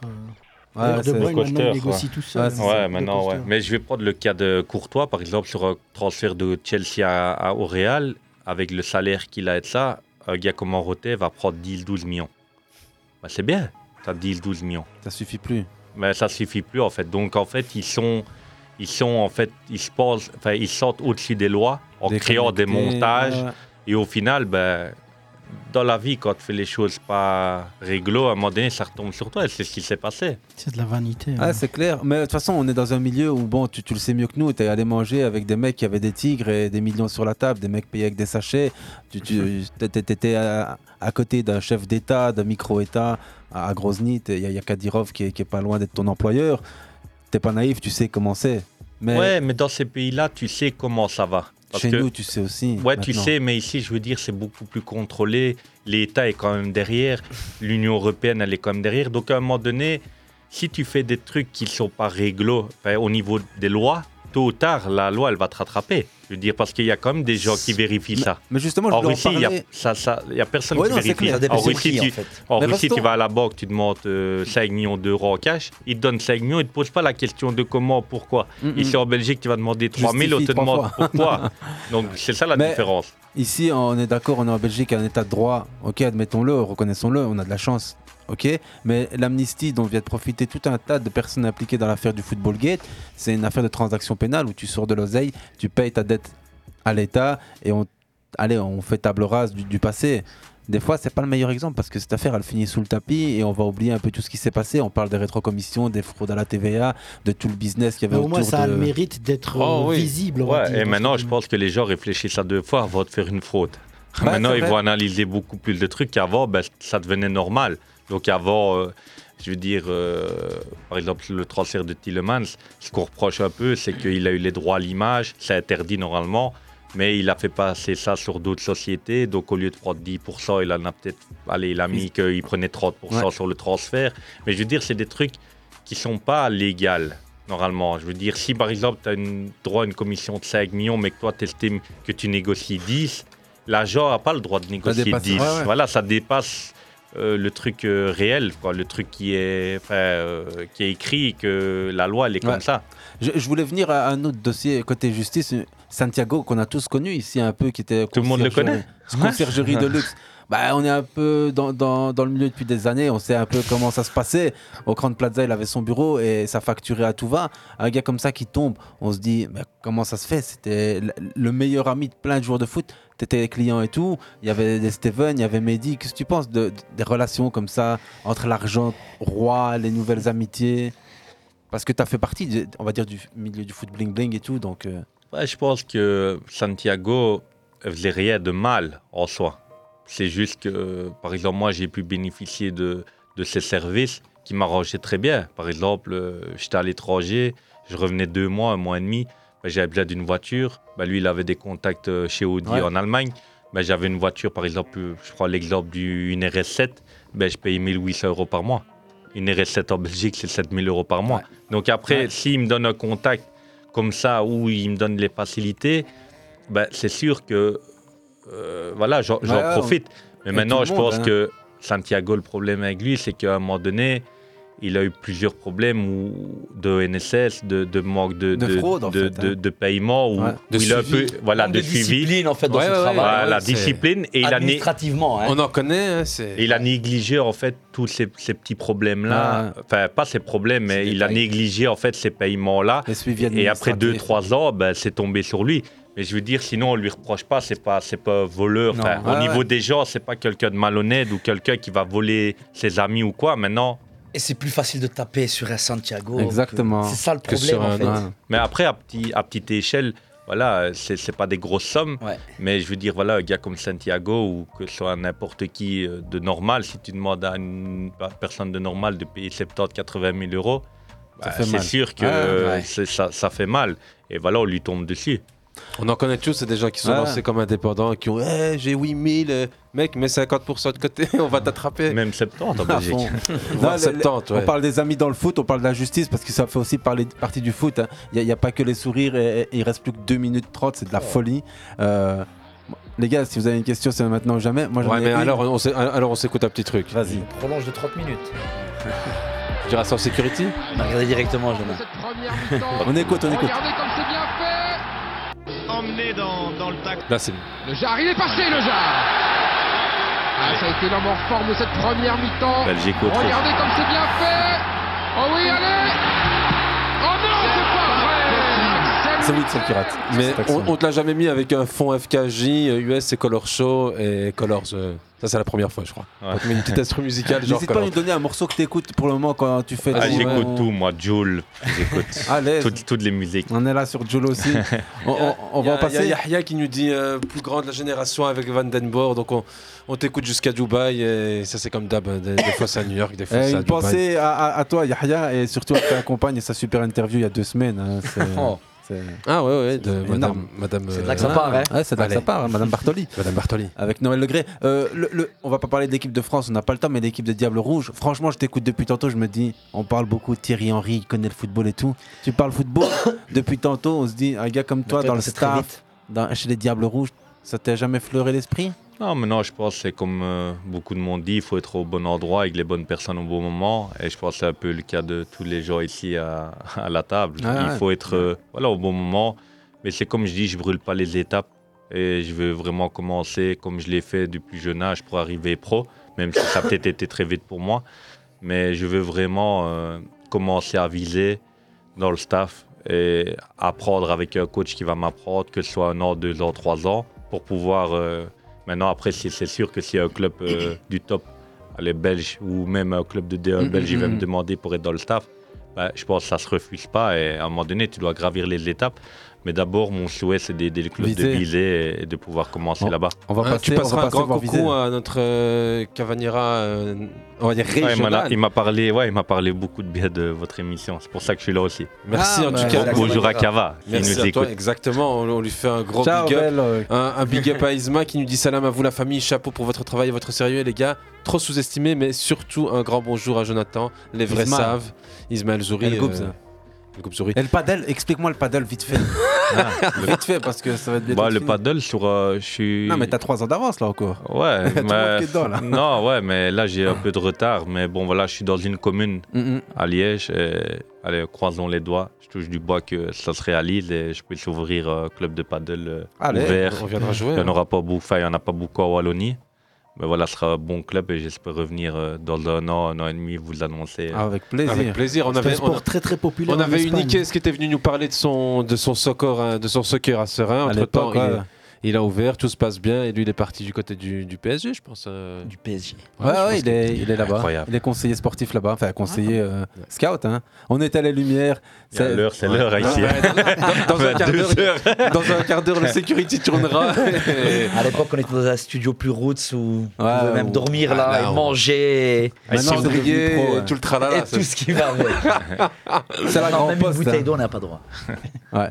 Non, mais c'est cool. Et franchement, Jonathan, euh, Jonah, Monsieur Lejar, on t'appelle comme on veut. Mais moi, un Faut une souvenir. partie 2. Non, mais un souvenir que j'ai de toi, c'est quand. Enfin, j'en ai un, c'est en Champions League où tu fais tout le couloir. euh, et j'ai l'impression que c'est tous les souvenirs que j'ai de toi, c'est ça, mais où tu fais toujours dribble et tu as le milieu et le latéral qui essaie de croiser et tu réussis toujours à passer. C'est- Et c'est l'image de, de Belgique-Autriche aussi, en fait. hein, parce que c'est cette image, euh, il y a Eden Hazard qui est sur le banc, qui ronge son frère à main. Toi, tu fais un match de fou. Tu joues que deux des sélections. Tu es dans la plus grosse équipe, euh, celle qui va devenir Deux la sélections, pas de- plus de- Ouais, bah après, je pars en Russie. Et euh, une petite anecdote, après le match là, je vais manger avec David Moyes, l'entraîneur Ouais. d'Everton. Ah ouais. Parce que c'était un ami, enfin, l'actionnaire principal de Everton, c'est un ami Dorothée. Fellaini est déjà là à ce moment-là? Ouais. Ouais. Et je dois signer là-bas. Et le seul, bah, les frais qu'ils ont, c'est que Anderlecht demandait 5-6 millions. Donc je pense qu'à l'époque, euh, 5-6 millions, ça vaut, à mon avis, Ouais, les 40. 35. 30 maintenant. Ouais. hein. Et euh, j'avais quand même beaucoup de blessures. Donc le problème, il y avait un salaire plus 5-6 millions. Et en fait, ils freinaient un peu là-dessus. Et puis, tu as les Russes qui sont venus et qui ont donné direct les 6 millions. Enfin, 5 millions et demi. Et, et voilà. Et, donc là, bah, je suis parti. Mais je pense que à refaire, allez, le, je vis jamais avec des regrets. Mais le seul petit truc, c'est que si j'avais eu un agent qui m'avait écouté et se déplacé avec moi, ben, je signais pas. jouable. Ouais. Voilà, étaient- ouais. Ouais, c'est. Enfin, j'avais justement encore la plus grande déception, le plus grand regret, la plus grande joie et la plus grande fierté. Je garderai juste quelle est ta plus grande fierté dans ta carrière? Bah, d'avoir pu réaliser mon rêve de, d'enfant, de pouvoir être euh, footballeur professionnel et de pouvoir même avoir marqué le football belge avec euh, des, des titres et euh, de pouvoir avoir participé à toutes les compétitions européennes. Et voilà, donc je pense que, et aussi les deux sélections en équipe nationale, j'aurais pu représenter quand même mon pays, même si ça avait été, si, même si ça a été court. Bah voilà, on va dire que dans le monde du football, j'ai pu goûter à, toutes, tous les plus grands, les plus grandes compétitions et, et gagner des titres euh, avec, euh, avec mon club et, et Coupe de Belgique. Je pense que pour un joueur pro en Belgique, bah, gagner top, des titres, hein. c'est le top. Et Ah. surtout quand on gagne trois. Bah, Il y en a, Ah, ils n'en gagnent jamais. Et moi, j'ai eu la chance d'en gagner trois. Ouais, non, mais merci parce que nous aussi, tu nous as fait vivre ces moments, tu les as partagés avec nous tous, que ce soit avec le Standard ou Anderlecht. Euh, J'avoue, j'ai une préférence pour ta période anderlechtoise. mais Bon, ici les gars, on va se laisser parce qu'on a tous envie de continuer. Hafed, Mohamed, Ouais, c'est. euh, Jordan qui vient de quitter. Notre Anderlechtois de titulaire, Nathan, il a commencé à suivre Anderlecht quand il a commencé à tout péter. Je l'ai eu tantôt au téléphone, il m'a dit purée, je suis trop dégoûté, il est bloqué à Bruxelles. Euh, une pensée à Nager, à tous ceux qui nous suivent sur, euh, Sur les réseaux sociaux. euh, Merci encore à vous, à hein. tout le monde. hein, pour, Merci à toi. pour, J'espère euh, que ça t'a plu. Ouais, super. Je reviens trop, quand vous voulez. Ah bah écoute, Bah, euh, pour la partie 2, comme quand tu consultance. Ouais, comme vous voulez, franchement, avec plaisir. tes débuts de coach où tu peux venir participer À l'émission toutes les semaines. Grazie a tutti. Ciao, Merci. Hafid, merci Mohamed, auditeurs. Aziz, À la semaine prochaine. tout le monde. avec Ciao, Nicolas ciao. Tayana pour parler de Lucia Donofrio Ouais, la et semaine de tout le prochaine. reste. Nicolas Tayana, Lucia Donofrio, le bouquet qui est sorti il y a un mois. Franchement, de la tuerie. On va en parler avec lui. Allez, à la semaine prochaine. Et Salam, vive le foot. vive shalom, la musique. salut et bonne continuation pour le reste, Jonathan. Et merci encore. Merci à vous. Merci à tout le monde. Et à bientôt. Ouais, avec Lucia